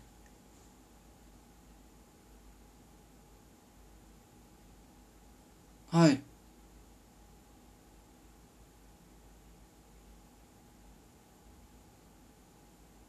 はい、はい。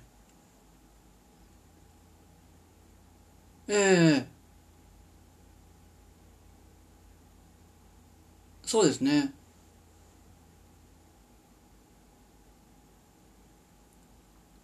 ええ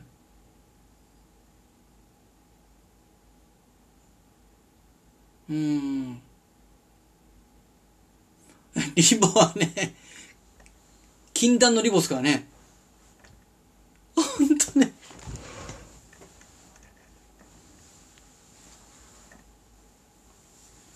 ええ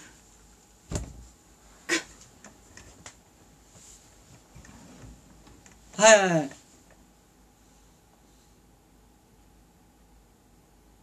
はい。高いですよ。15%ですからね。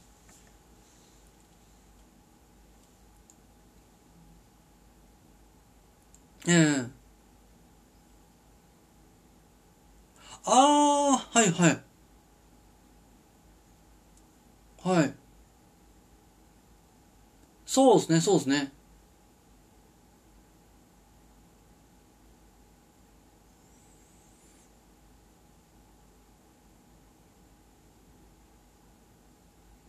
うーん。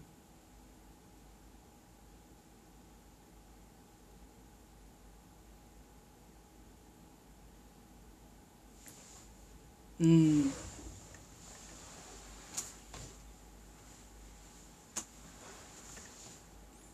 そうですね。もう利子から考えたら絶対いいですね。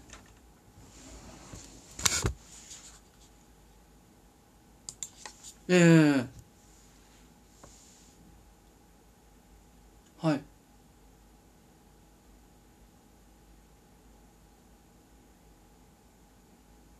はいはい。はい。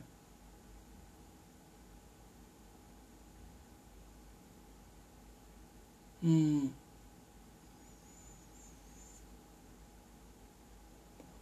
あ、リボンまだ残ってるんですか？わあ、結構、結構やな。へえ。はい。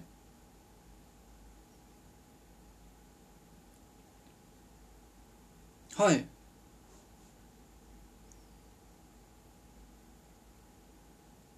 ええ。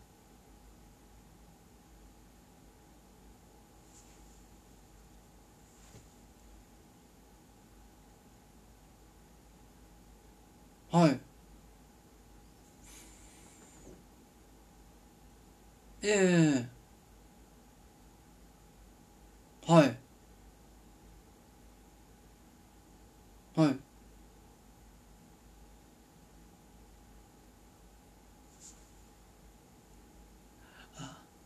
ああ、はい。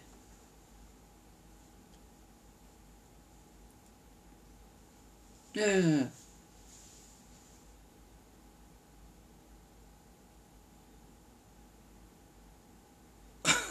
なりますよね、そら。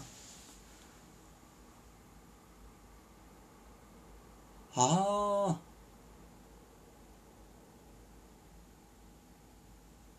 あ、はい。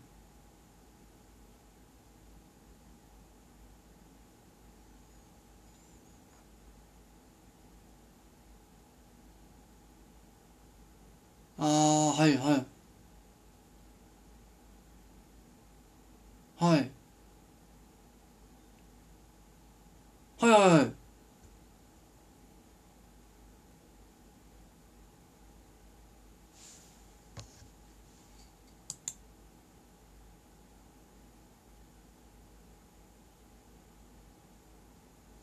うーん。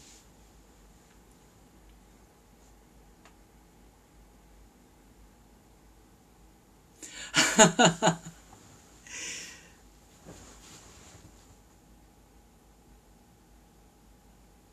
はい。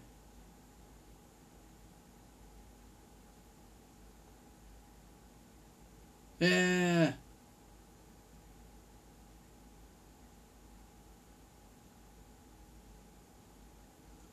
えい僕も結構撮ってますけどね、あの。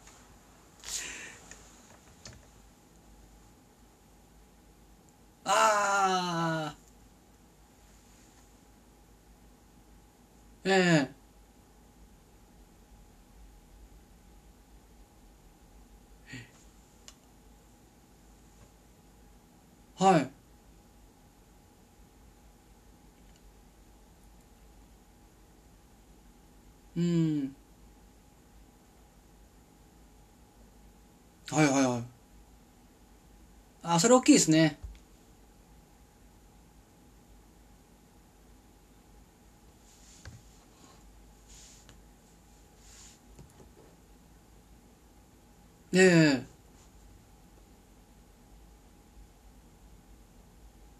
え。うん。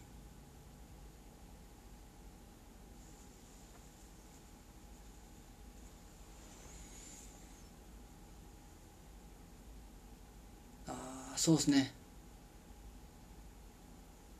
いや、僕ももう、どう、全く同じ意見ですね、そこは。やっぱ、うん、仲間とかね、やっぱ、今でも繋がってますもんね、ずっと。ね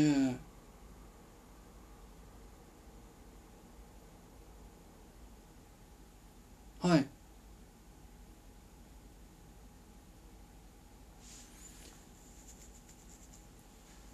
うん。ええ。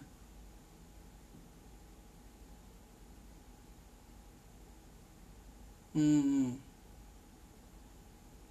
そうですね。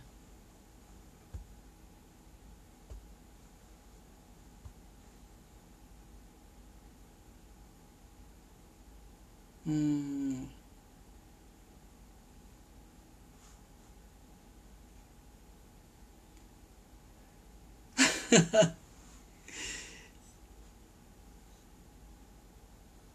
あ、はい。はい。あ、僕もそれはたまにしますね。ええ。うん。ありがとうございます。なんかいろんな情報はね、まあまあ、なんかね、吉野さんもいっぱいいただいてるんで。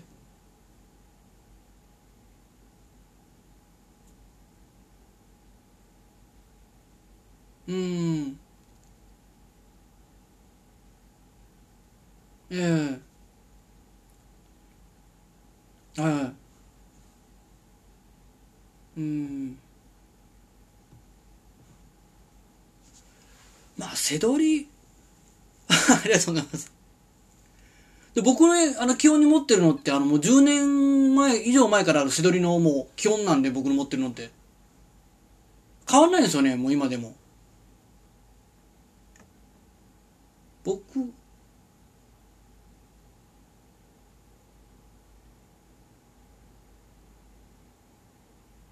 あ、もう、もう絶対そうですよ、絶対そうですよ。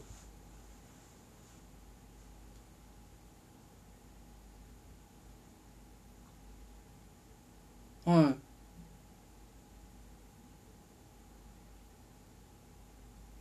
い。はい。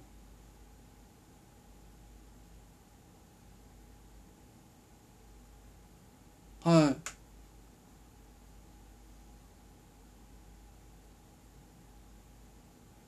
はいはいはい。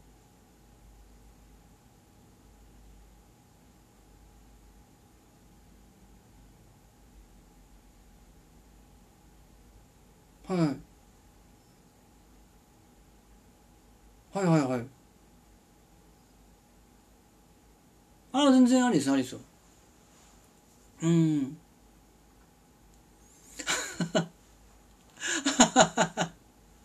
まあ、いろんなね、考えの方いてるんで。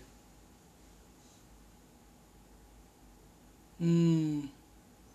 だってこう、ね、値段が上がるって、やっぱ何、何かのね、価格が上がるって、絶対理由がありますからね。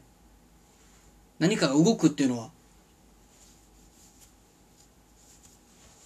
そこのね、本質をちゃんと理解すると、いろんなことが楽になるんですよね。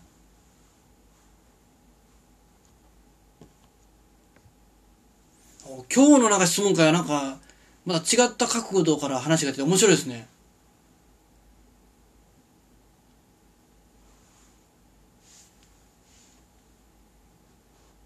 あら、後ろさん、多分、切れたんでしょうね、あの、電波が。Wi-Fi 切れました。大丈夫ですよ。全然大丈夫です。いや、なんかね、今日あの、借り取りの話というか、資金管理の話、話になって面白いなと思って。絶対大事ですね。ええ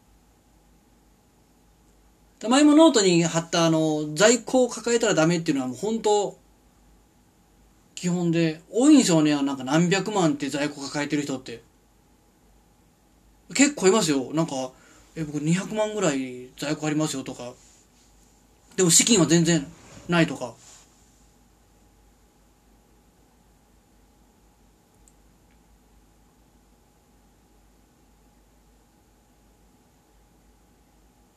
もう、あのね、本当理由がね、結構面白くて、あの、もう出品するのがめんどくさいとか、結構いてるんですよ。ほんまいてるんですよ。いや、それも。ええ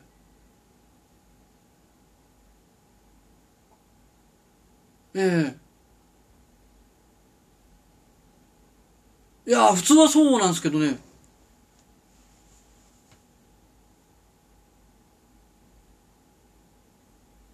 ええー、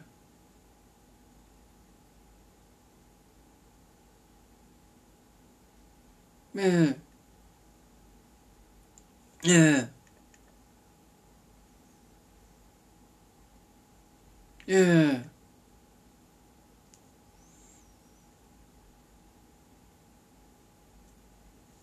うん、意外と多いですね。まあまあ、過去いたビレッジの方でもね、あの、早く売りましょうよという人はやっぱいましたよ。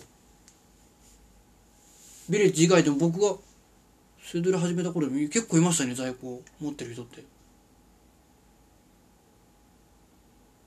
や無理ですよ。いや僕も今ここ、ね、このカメラこんな感じであれ？見えるかな？こんな感じで今置いてますけどあの PS4 とか僕融資受けてるんであの別に全然問題ないんであのこうやって貯めてますけど資金なかったらできないですからこんなこ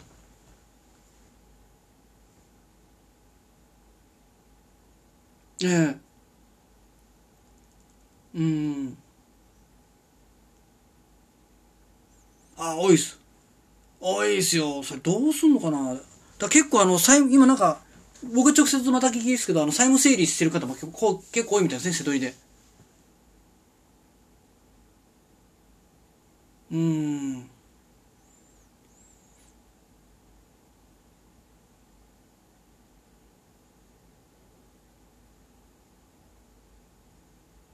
はいはいはい。はいはいはい。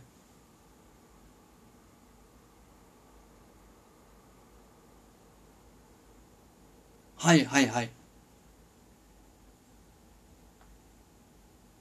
はい。うん。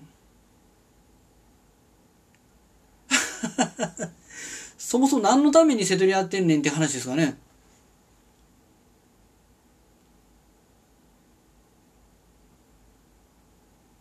いや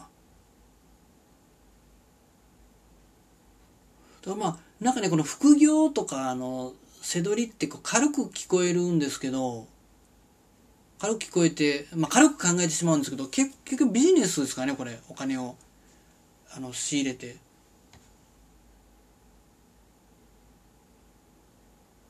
ええ。そうすると会計あどうぞどうぞ。うん。ええ。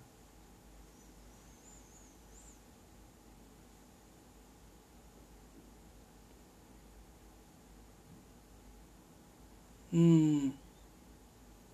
いやそうですよ。経営者経営者ですよ本当に。自営業で。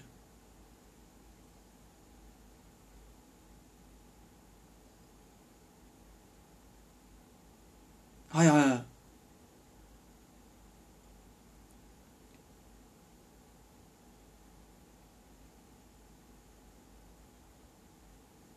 い。ええ。ああ超えてますね。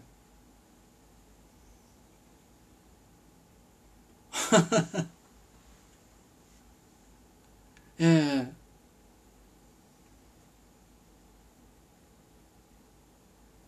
ああそうですねそうですよ。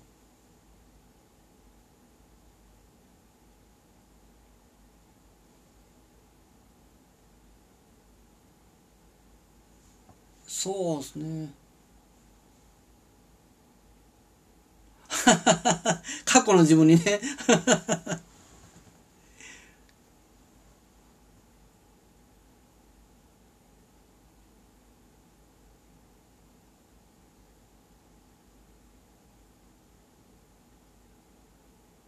うん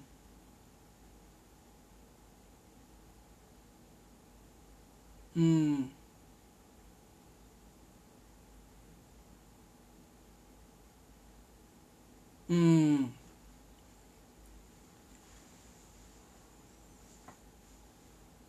ええはいはい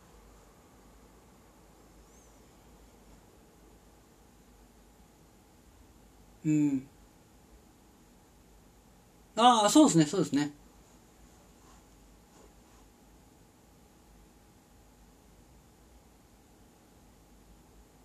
うん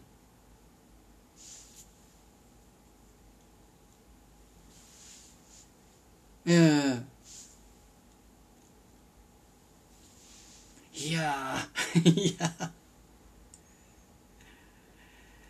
ちょ方がねちょっとあの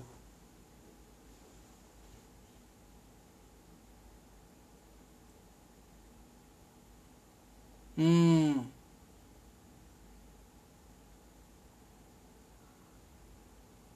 うん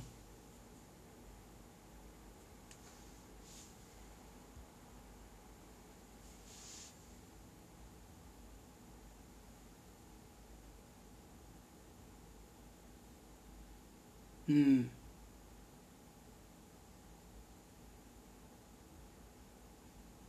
ええ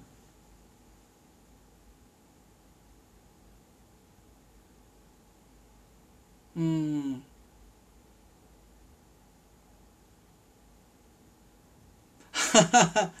まあもう吉尾さんぐらいになったらもう絶対ねやっといた方がいいですよ。まあそうですね。まあ大体ああそうですね。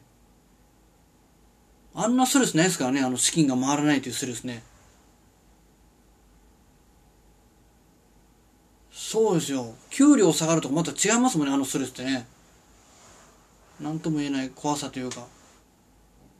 ええ。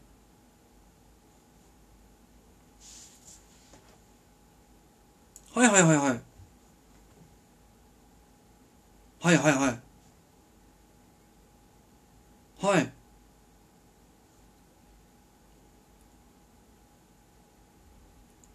ええ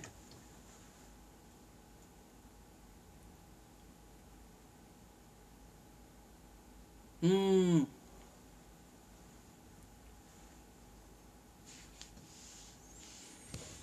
はいはい。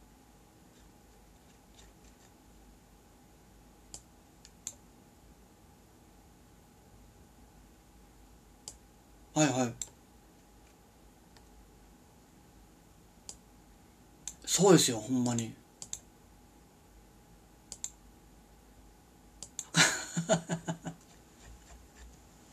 いやほんとそうですよ。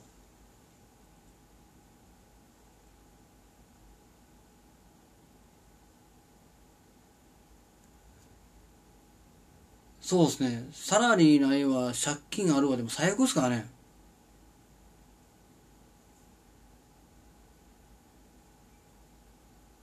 うんもう絶対ですねもうだってあの通常のいわゆる経営コンサルタントっているじゃないですかもう基本会計、財務会計はもう精通しとかないと無理ですからね。このせどりのコンサルぐらいですよ、こんな会計とかあんまりしなくてもなんか通用するのみたいな。まあ、僕はね、職業柄の全部分かってるからできますけど。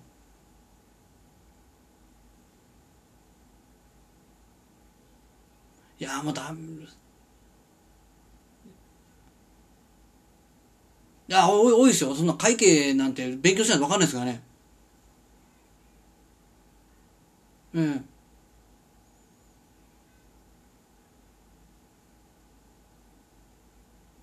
うん。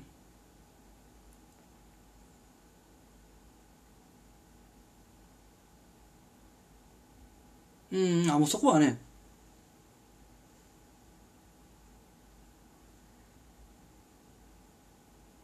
うん。うん。はい。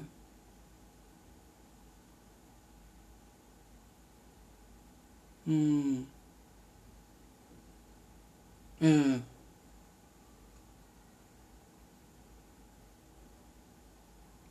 そうなんですよ。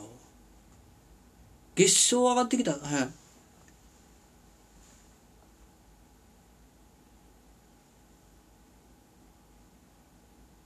はいはいはい。はい。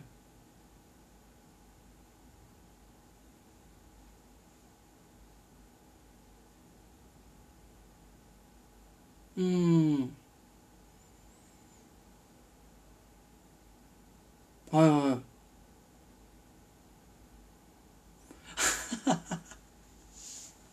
いや、後ろさん面白いですね。僕もそういう系ありますけどね。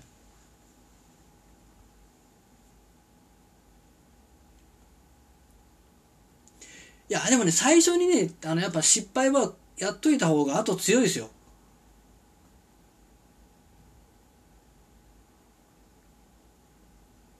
うん、失敗した方が、もう致命傷ダメですけどね、あ、もう分かりますからね、あ、これ以上やったらダメかなとかね。ここは突っ込んだダメなの分かるんで、失敗した方がいいですね、かすり傷の。うん。ああ、なんか吉田さんなんか似てるな、性格が。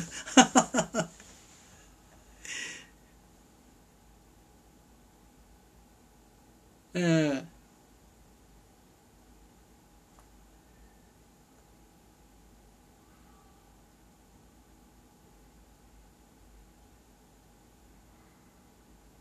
ええー、あ、そこは僕逆ですね。結構、そのままやっていくんで。はいはい。はい。はいはい。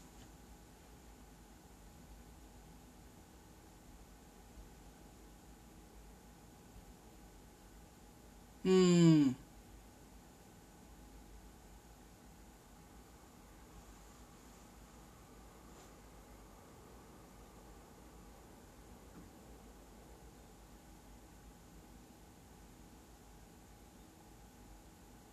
うん。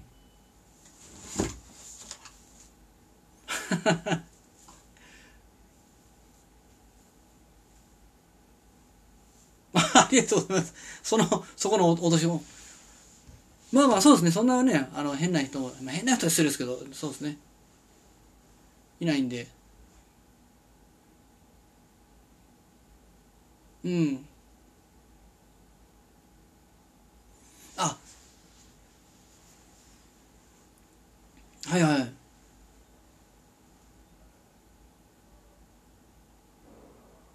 うん。いや、僕持ってるのが、基本持ってるのが、あの、お金を払って、例えば有料チームとか入るじゃないですか。コンサルでもいいんですけど、お金払ってストレスなるって違うやろと思って思うんで、僕は。おかしいじゃないですか。お金払ってなんでストレスはもうもらわなあかんねんみたいな、あの、受けなあかんねんみたいな。そういう意味で結構緩くしてます。緩いっていうかもう当たり前かなと思ってるんで僕は。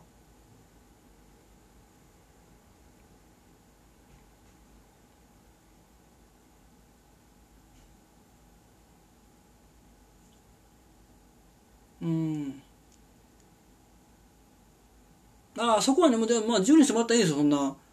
で、なんかビレッジの話になりましたけど。まあまあまあまあ。お、なんか何やかんで11時になりましたね。今仕事帰りですか？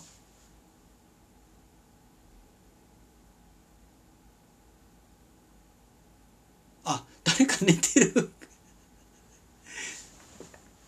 誰か寝てるな。まあまあ全然いいですけどね。もう自由にしてもらって。あれ？吉田さん、まだ Wi-Fi 飛んだな。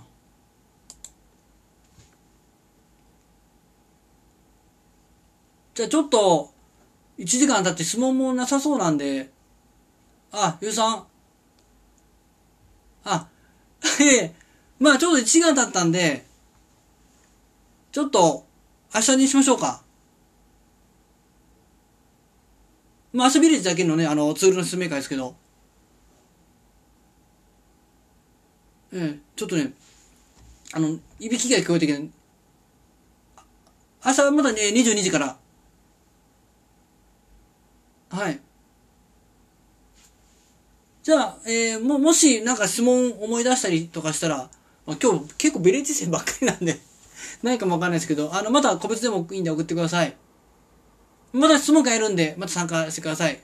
じゃあちょっと30分オーバーしましたけど、お疲れ様でした。で、また吉野さんまた明日です。お疲れ様です。お疲れ様でした。